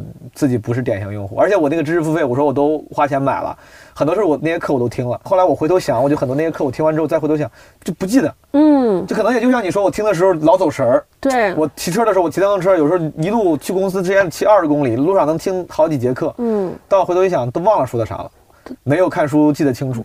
还有就是你会发现，我们所有记下来的东西，我估计他们俩一样，就是我们在看书过程中聊的那些被你深刻记忆的东西，其实是你当下看那个时候有点怀疑或者没那么笃定的，嗯你愿意停下来想一想，然后跟你生活关联一下，是这样才能会记住，或者才能最后留下来，甚至可以用这些知识改变你。但是就是那些付费内容，因为它没有前因后果，对，他直接给你大标题一一二三，然后一点一、一点二、一点三。你看我，反正我看完之后，就因为前前后脉络不知道，嗯，我就会非常之迷幻。你你启发我了。我觉得另外一个原因是你看的时候节奏在自己手里，你看到这段就像你说，嗯你想思考一下，这这这这段话像《爱的艺术》这个金句，我就多看几遍。我说，哎，看了三遍，我说，哎，确实有道理。听的时候节奏不在你这儿，节奏在那个读的人。对对对对。对对，而你掌握节奏的成本又很高，你看书掌握节奏的成本只要停下眼球就行了。嗯但你那个的话，可能你需要点暂停或者回退十五秒。这个成本很高，很有可能你这个地方没听懂，但是你就过去了，你不想去多按那一下。嗯我觉得这个有道理，这个是嗯听的一个劣势。嗯相对于另外一个部分，我想从哪个角度说呢？嗯就是我自己也买知识付费，嗯我在得到工作的时候也会听很多知识付费的东西，嗯不管是出于工作的目的去看竞品也好，嗯还是去还是个人成长。对，还是个人成长也好，我都会去看。但是我自己的一个特别明显的观感，就是知识付费这个事儿呢，它是比较直给的，就是比较直接，它是直接打你的某一个点嘛，对吧？然后它是直接把这个知识告诉你说，你听了我这个，你就能获得这个。嗯它就有点类似于咱们小学、初中做学呃上课，老师有划重点。对，学那个做题。嗯，现在你回忆你的过去你看过的那些作品，都算在内。你可能回忆起的是你某个暑假读的某一本小说，嗯，但你绝对不会回忆起你某个暑假做的某个暑假作业，是就是这个问题。嗯。对。所以呢，知识付费也是一样的。你现在听了，你一下就感觉到哇，这个人说的好有道理啊，说的真对啊，嗯。全是金句啊。嗯，但是你过后，你再往后放，你放五年、放十年，你再回忆起来，你可能根本想不起来你今天听了这个人的知识付费。对。你你反而能想起来说，我今天可能看了一部小说了。对，这个小说是什么？就也也许也有可能像你所说的，我读了这个小说，我也忘了；嗯我看了这个知识付费的课，我也忘了。嗯，但十年以后你再想，你想起来的也许就是那个小说哎，，有可能。在某一个契机下，那个题的解释释解肯定是无比正确的，但是就是因为他的那个，他给你的那个东西啊，对他不是说一个怎么讲，它不是一个更全面的体验。我觉得看书是一个全面的体验。对听你说我临时现想了，可能也不是一个完美的理论，但我同意。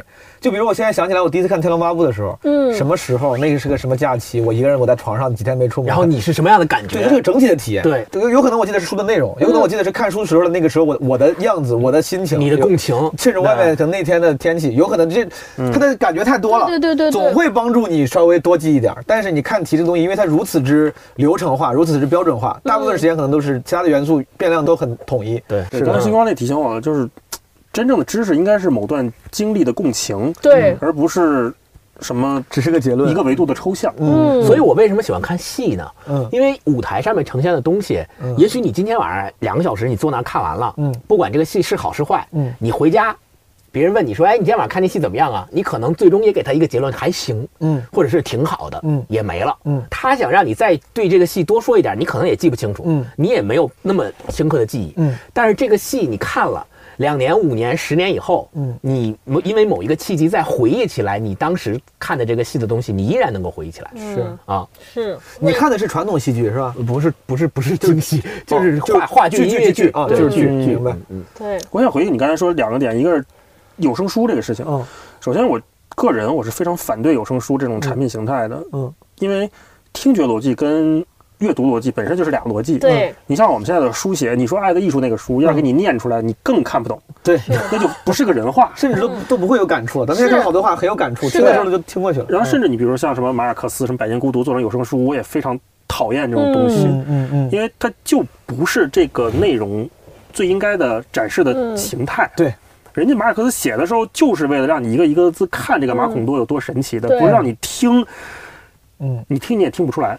对，而且读书那个人本身的那个语气、语调和甚至音色，会限制你的想象力。我觉得，凭什么？嗯嗯对，有的时候你就你凭什么用这段来演绎这个上校他到底第一次见到兵时候的感受？你凭什么？嗯，就是把你那个无限的无限的空间，他给你又缩小 缩小了一层，对对嗯，就咱说《爱的艺术》那个，本来就很抽象的书，我就想我自己看的时候，我是用自己的那个状态去理解这个文字的。如果有人给我读的话，可能我都我会走神儿，我会听不进去，嗯。我会觉得这哥们儿这对。这么说。有一次我们做那乔丹那个节目，嗯。那个书我实在是有点顾不上看了，我就听了微信读书上面一个女的给我读，我现在满脑子都是那女的的声音，而不是说那书到底讲了什么。明白，嗯。后来我还是得自己看。明白。然，后另外一个，我个人偏好嗯就是我非常在意一个书的文笔怎么样，嗯就是跟他们俩聊书，他们都知道。嗯嗯哪些上面哪些哪些文章是为大老师专门写的？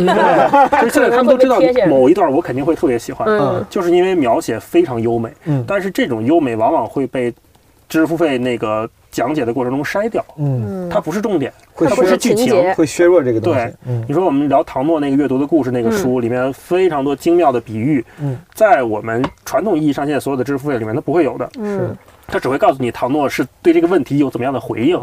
所以为什么我们经常在节目里面有朗读环节，嗯 就是因为这些足够优美的片段，我们特别想跟彼此分享。明白。嗯，所以说你也不是一个知识付费产品的我完全不是。哦，还有一点我特别自己特别不喜欢的，就是以前我们产品那个说为你省时间，嗯我就想说，我们大家为了节省出来时间，不应该就是说把这些省的时间拿出来看剧、看好的书，对吧？来体验这些其他美好的生活。省的时间就应该干这个事儿。对呀、那你这都给我省时间，我们是干嘛？九九七嘛？九九六嘛？大小周嘛？对对对终于有时间工作了，是啊，太气了啊！我就这点是爱好，你还给我在省终于有时间好啊好！打工了，是吧？对啊，我终于有时间看一个电影了，你三分钟给我讲完了。对你，你不想弄这个，你说我我行，而且还有一个就是，一般这种需要省时间的，可能就是需要所谓叫积累谈资，比如说嗯啊，所有人都在读《从零到一》，你也不想看，但是出去你又别人说说我你看过《从零到一》吗？你也不好意思说，我操没看过。然后你说那行，我花三分钟时间听听《从零到一》讲的是什么，我就觉得这种也是我特别不能忍受的行为。不懂就不懂呗，为什么要听着？你给我讲一遍也不行吗？对吧？我直接说大老师我没听过，你给我讲一遍。你给我讲完，对吧？我还不要钱，我还能跟你交个朋友。我为什么花那九块九听他给我讲呢？我很气啊！这个我这。样听完咱们聊完说啊，爱的艺术我知道，爱是一种能力，我懂，我我觉得就是就因为照这一句，对，就是因为这种所谓的这种产品，就搞得每一个人好像就那个所谓叫全知全能全懂。哦我觉得这也是造成了一些我们为什么说我们喜欢这个人 real，、嗯就是因为这种东西会给很多这些不 real 的人一些道具嗯，啊，给他机会。你说早年间这个人说假装有知识，他装不了，他必须得没那么好装，翻。成本更高啊！我现在我简直是，你去抖音上翻半个小时，嗯几乎你能啥都能当大学老师了，气不气？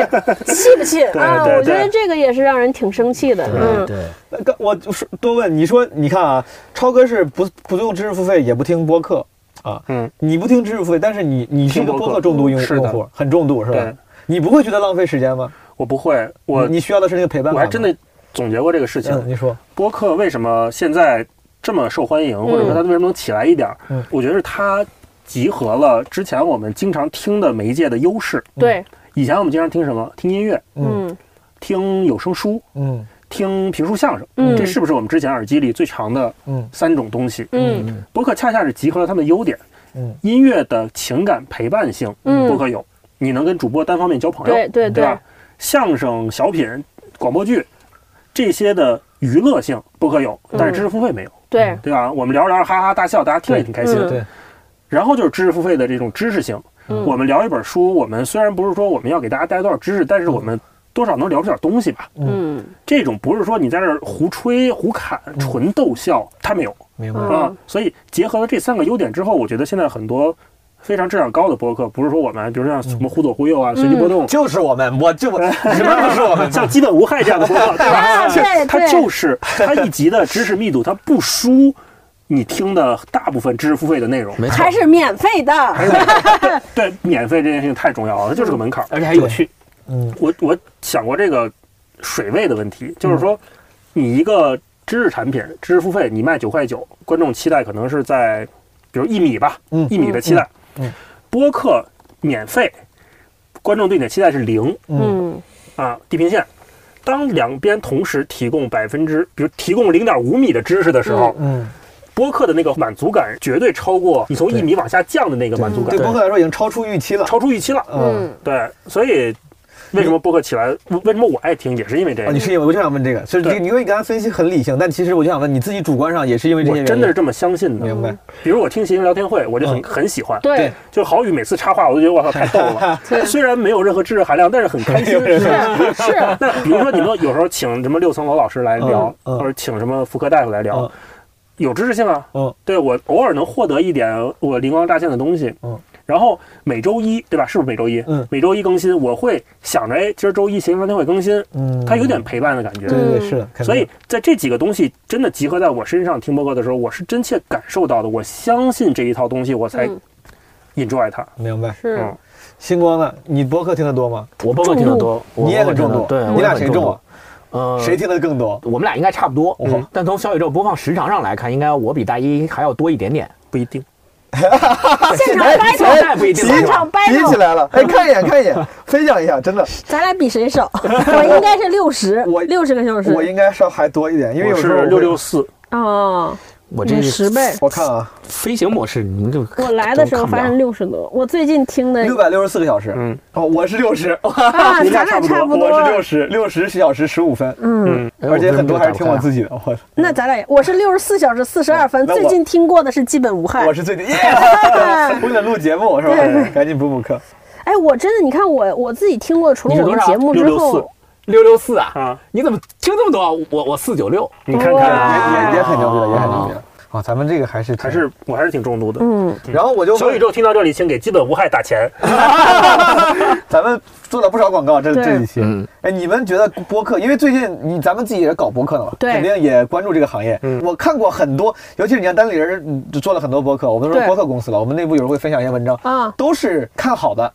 播客这个行业被低估了，然后这个行业会发展，怎么怎么着？你们真的这么觉得吗？因为我先旗帜鲜明的说，我是抱着，可能我这人偏悲观，我是抱着一个偏悲观的态度的。我觉得播客当然很好，形势也很好，很多人也需要，但它是否真的能成为所谓什么下一个风口也好，嗯还是从生意的角度能成为一个能让大家从嗯中嗯获利的，我我其实不太不太乐观。发自肺腑的希望它好，因为我真的喜欢这个媒介。嗯从生产制作的角度来讲，我觉得它成本比较低嘛，嗯你比写一个公众号好传播，然后也更容易跟大家交朋友。嗯，然后我们公司现在也在发力做播客，就看理想在做播客。嗯，所以我从个人和整个公司的角度，我都是希望这个行业越来越好的。你不用那么委婉，我觉得你们希望，而当然你你们既然已经实施了这个政策，嗯，要大力做博客，应该是内心相信它是会好的吧？不仅是希望吧，因为如果你不相信它是会好的，为啥你要，对吧？在这个公司策略上就要开始去我做。我个人的想法是说，因为也跟很多，包括小宇宙啊，包括皮艇啊，这嗯。种泛用型的客户端嘛，嗯。还有包括各大平台，嗯。呃，做播客的这帮人也都有过一些关于行业的交流。嗯。我自己的判断是说，现在整个播客行业处于一个草莽阶段。嗯。和草莽阶段就是说，咱们这些做博客的人，嗯。还有平台，嗯。还有泛用型客户端，还有广告商、品牌方、嗯。这些不同角色的人，嗯。在这个草莽阶段。他们都在观望，同时也都在尝试。嗯你比如说，有些尝试的是那个日坛公园这样的，还有包括 JustPod 的这种的，嗯对吧？还有包括生动活泼这种的，他们都是用自己不同的方式，有的比如嗯拿了投资，有的可能自己在发展，有的是矩阵式发展，对对对有的可能是垂直化发展，对吧？都不一样。那他们在通过这样的方式，都在不断的去尝试不同的方式，他们想看哪种方式能够率先跑出来。嗯就是在这次草莽阶段，大家都在试，包括嗯平台也是在试。是可能比如网易云音乐，它采用的对播客的方式和喜马拉雅采用的对播客的方式，不管是从资源还是扶持上来讲，都不一样。对那这种时候就需要看这个行业，只要大家都呈现是一个在往外、再往前跑的态势，嗯我们判断这个行业就是有希望的。对假如说大家都不进来，都不玩儿。大家都是很萧瑟的这个行业，那我觉得也没什么希哎，望你。这个指标用的用的我我觉得对，对吧？就是当一个行业开始越来越多人进来的时候，对，而且大家都在往里进，呃，而且咱们是说，呃，再功利的判断，就是美国的博客现在有多少家博客，中国现在中文博客有多少家，嗯。那远远比不上人家。那我们就认为，我们如果要做到人家那个程度，还有很大的发展空间，嗯。所以我们愿意去投入这件事儿。明白。对，但是你如果让我判断说，到底这事儿能不能赚到钱，嗯。或者到底这个事儿有没有像播客这个行业，像现在短视频行业这么火，能做到这么火，呃，谁也不知道。嗯是就这个行业里面，谁也不敢打这个保票说这个事儿。我感觉我是天然偏悲观，但你这么一说，我仔细想，确实也是也是啊，越越越来越多人开始做，就就是个很明显的指标了。嗯脱口秀也是，每次这个行业开始好，你发现越来越多人开始上开放麦，就大家都在往前跑，那指不定谁能跑出来呢。嗯，我我那天我们做那期节目聊播客，我也特别悲观，以至于袁老师就是那个老袁呃老袁还专播客公社专门过来找我说，没想到你这么悲观。不要我们唱衰我们这个行业 是吧？对对对，为啥？你为啥悲观啊？因为我自己是做，就是就我们那个公司，我把这些所有的这些东西统称为内容变现。嗯啊我是觉得现在中国人，我更悲观。我觉得我们大家对于内容的审美可能还没有到达那么高的发展水平。你就是，嗯，我把所有的内容，包括电影，包括你们脱口秀，其实也是一个内容变现的一个方法。那个实体的可能刚刚好一些，但是我觉得在线上的这种内容，需要大家为优质内容付钱的这个习惯，还需要特别大的社会环境才能养成。就是我们当时做知识付费的时候，呃，虽然我自己不不不那么喜欢那个产品形态，但是。我在做的时候观察过，我会发现有一个挺大的问题，就是说普通观众对于优质内容的需需求是在，但是它的鉴别力和鉴赏力没有那么高。比如大家能听出来三十分和一百分的差别，嗯但是四十分和六十分的差别，大多数人是看不出来的。你这个事情放在电影上更是，你看，比如现在我们看豆瓣。对于电影的标准都都那么参差不齐，嗯。我觉得这个事情就决定了说，我们整个优质内容，你就是做得好的人，和做的那么水的人大家没有那么大的明显，所以我觉得就会让好多优质的人做内容，这些人会会悲观，会望而却步。很简单，你看咱们三个人，你都这么爱好，没有一个人说把手边事儿停下来，我我们干这个吧，啊，对，是。哎没错。那我换个问法，比如说像什么脱口大会、吐槽大会，嗯。这算现象级综艺了吧？对。对那你觉得单口喜剧这个行业未来会好吗？对，我也不不乐观的，嗯。我这个真的不乐，我但是我觉得这是我人的问题，就是啊。我真的觉得是我太对什么都老是只看到更容易看到风险，嗯就啊是我也不知道为什么。那贵公司怎么判断？你说单立人吧，单立人，我不知道，单立人肯定是觉得好会好。嗯我我当然我说觉得没有，我只是抱着一个谨慎乐观的态度吧，因为我是这么想的，我觉得就中国的娱乐形式很多，单口在美国其实它也沉寂过一段时间，单口在美国起源应该是就是二十世纪嗯上半叶、嗯中叶。嗯才开始，就如果你要说这个东西的前身的一些艺术形式，那可以什么追溯到什么英国宫廷剧什么，但其实就是上世纪中叶，然后中间也有一段时间的爆发之后沉寂了一段时间，到九十年代才又重新开始火热起来，嗯。是因为我觉得美国的线下这种喜剧形式，比如美国没有什么相声啊。这个嗯。这种这种东西，甚至他他们叫 stand up comedian，有时候都不叫 comedian stand up comedian，就叫 comedian，因为他们嗯 comedian 就就一种。类类型也不多，就嗯这个。但中国人的娱乐形式很多，而中国这个我曲艺，对我不是社会学家，我我无法很科学的分析，但是中国的这个社会形态太丰富了，对大家的娱乐形式太丰富了，老年人还要跳广场舞，真的就是真的，你像美国外那些人，他们真的就生活，我在国外待过一段时间，就相对来说比较单一。哦，你住在那个大农村，一个城市，我在我那个城市上学的地方叫 Iowa City，你看它将近一百年前的那个黑白照片，长得那个街道样子跟现在差不多，嗯就是大家的所有的生活的变变化。实体的变化、世界的变化都很慢。直到现在，我们已经迅速跨过了信用卡时代，中国人进到移动支付支付时代，那边还在很长、很频繁、很主要的在使用，还有还在用支票。支票对 check，就是他们的这个生活形态，因为可能之前的发达反而转换的比较慢，船大难掉头嘛。中国不一样，中国这这几十年发展的太快了，变化太快了，贫富差距大，嗯然后变化快，你。你现在的爱好跟十年前那些人的那个爱好，你现在所处的世界跟十年前那个人所处的世界完全不一样。嗯现在的高中生跟十年前高中生所处的世界完全不一样。不一样。是的，就是变化很快，每个人的想法又不一样，每个人的娱乐形式也不一样。你爸的娱乐形式跟你的娱乐形式都不一样。Stand up comedy 作为众多娱乐形式其中之一，因为因为我们从业者，你只你只是很机械的拿着 stand up comedy 跟什么小品比、跟相声比，嗯但其实大家作为消费者，他不会给你分那么细的。嗯我只需要一个东西来打发我的时间。嗯我今儿听德云社还是听单立人？是，这都甚至播客也是，播客老拿播客跟一些其他的电台节目比，但其实我觉得对于受众来说，播客也只是我打发时间的一个东对西。，我是你其实应该跟王者荣耀、跟抖音是的，是的，我是听播客，还是听德云社，还是去 KTV，、嗯还是打王者荣耀，其实就是。观众选择心中选择你的时候，他不会帮你帮你分那么细，对对，嗯一样的。就单口喜剧能干的事情，石老板之前也说过，我他说的很对。他说单口喜剧其实是要跟甚至跟 KTV 抢生意。对，如果你想的是很对，但你如果你要是跟 KTV 抢生意，甚至是跟什么话剧抢生意，跟那些其他打发时间的艺术形式抢生意的话，你真的那么有前景吗？我并不这么乐观。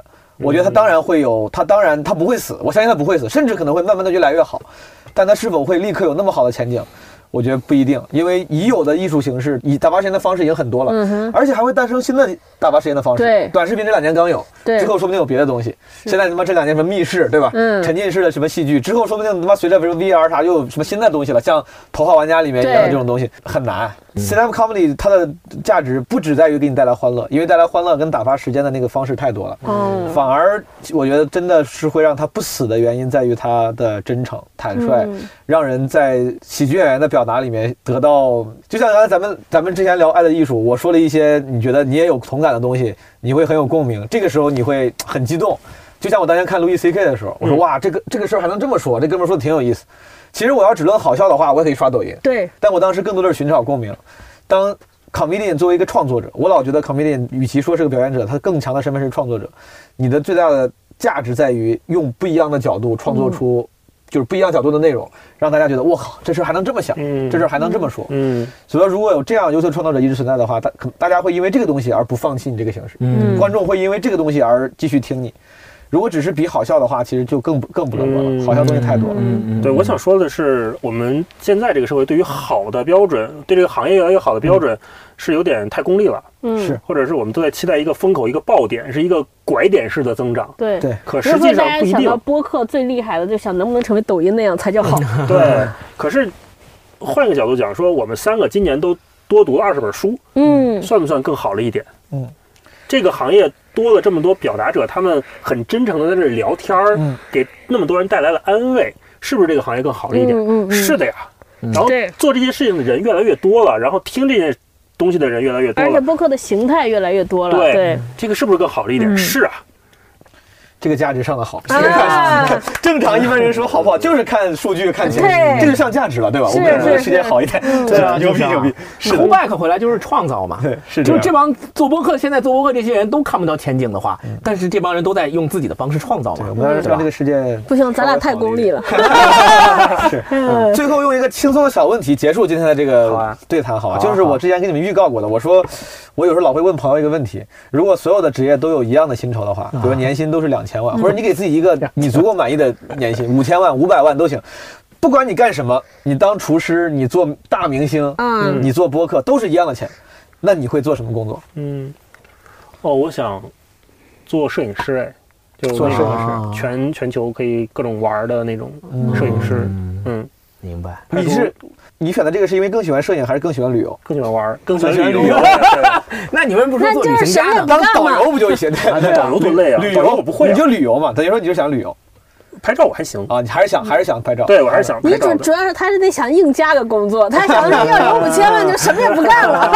我我经常问朋友，我我我就在家躺着就不干。真的，我就是这么想的。捎带着吧，但是我对捎带着你必须得干一个，得选个工作，哦得选个工作。这是个虚拟的情景。拍照旅旅行家算工作吗？剧评家，旅行家哦你得产你想当出点什么吧？你想当旅行家是吧？你得产出个书吧，你得产出个点什么东西才叫旅行家吧？对，咱们稍微给给个让让他更像工作一点。如果你想旅游的话，你想产出的是照片还是书还是 vlog 还是带？团，啊，我我我那就不是旅行家，因为 旅行家被他一说了。点活都不想干呀！我我旅行家被他说了，就是我我想可能会成为一个，嗯，就是到处去看戏的人，看剧的人，剧评家，评吗？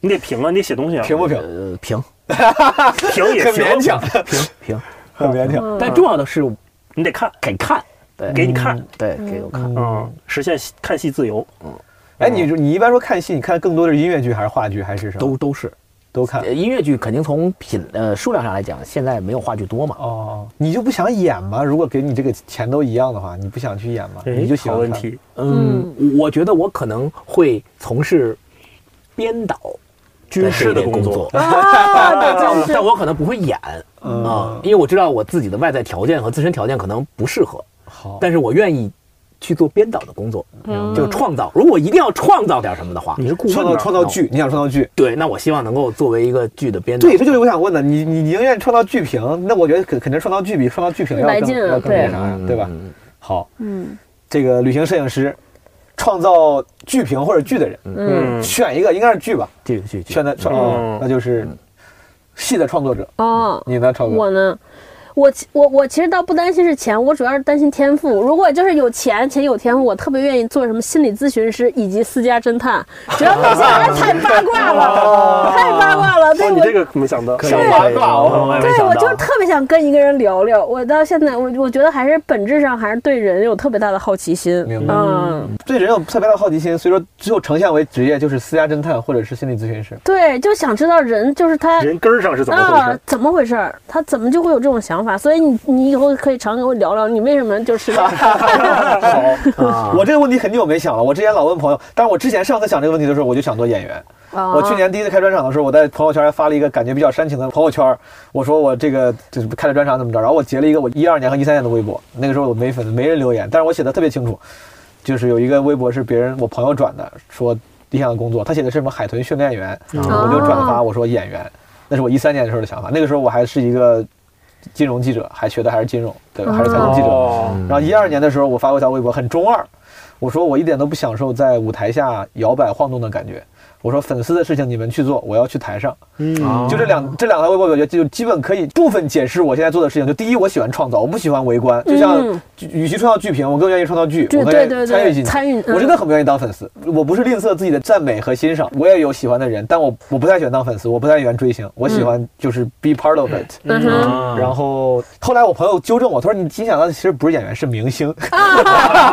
因为结合你那个对粉丝讲，你就是想红，哎，就想红。我当时看到很多新闻说，比如张震拍戏的时候，今天什么学八极拳，啊明天学什么，说就在，还有人说因为拍戏要去学骑马，要去学什么，因为要为为了拍戏要去军队的体验体验生活。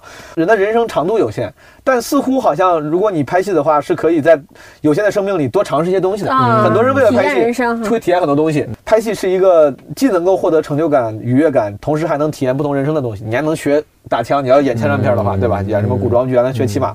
但后来他们说，他说你一般演员体验不了，在明星才行。对明星的，我当所以说我就选明星，不是为了红，是为了能够体验到这些东西。哦啊，我想当一个能体验不同生活的演员。啊哎，那我要再追击一个更直击灵魂的事，你说，比如说你当演员，对你就不用想什么已经接不着戏了，你就是什么都能，就每天能每年能稳定的赚一个亿。好，然后，但是现在有一部戏说你去演那个，你得受多少斤吃苦啊？还有一个戏说你什么也不用干就能选那个钱，你选哪个？但是会很红。我所以说选前者就不红是吧？嗯，对，选者吃苦且不红，选前者吃苦且不红，后者我非常确定你能演苦且红，啊，还能红，百哪分之一百二选后者，没有任何犹豫。那你还是想红？要啥自行车？没有，啊，这也是体验生活。我要体验一个不吃苦还能红的人生。吃苦，我跟你说，吃苦的人生太容易体验了。想体验吃苦的人生太容易了。等到有一天你不红的时候，你想去体验因为不吃苦而瘦什么，这个东西太容易了。我操，同样是喜欢的，我选一个更舒服的呀，肯定的，我没必要故意要去吃苦。嗯，对，我觉得你这个情境主要设置的太不纠结了，太不纠结了，啊。我就太不纠结了。我觉得可能如果要咱们哪天哪天讨论出一个比较容易纠结的场景的话，可能会更有戏剧张力一点。对对对，吃苦且红和不吃苦，赚一千万。啊，对，这个可能会稍微对，就是各有优劣啊。啊，各有优劣，嗯可能会就稍微和你的排列组合纠结换一。下，嗯对，嗯吃苦且红和不吃苦赚钱，那肯定选选选前者了，又能体验生活，又能红。嗯嗯，嗯，还是得红。还是得红，这个是永远不变的。对，这期其实录的很长，朋友们，所以说如果你竟然听完了，听到这儿，那我还是挺感谢的，对吧？也算是忠实听众，为我们的完播率做了贡献。作为感谢，作为奖励，我给大家吟诗一首：天塌了，地陷了，小花狗不见了。谢谢。都洒落在街边。我最爱去的书店，它也没撑过这个夏天。回忆文字流淌着怀念，可是也没什么好怀念。可是你曾经的那些梦，都已变得为了理想的战斗，也不过为了钱。可是我最恨的那个人，他始终没死在我面前，还没年轻就变得苍老，这一生无解。我不要在失败孤独中死去，在地下里。无知的编剧，匆匆的蚂蚁，没有文化的人不伤心。我不要在失败孤独中死去，我不要一直活在地下里。无知的编剧，匆匆的蚂蚁。没有文化的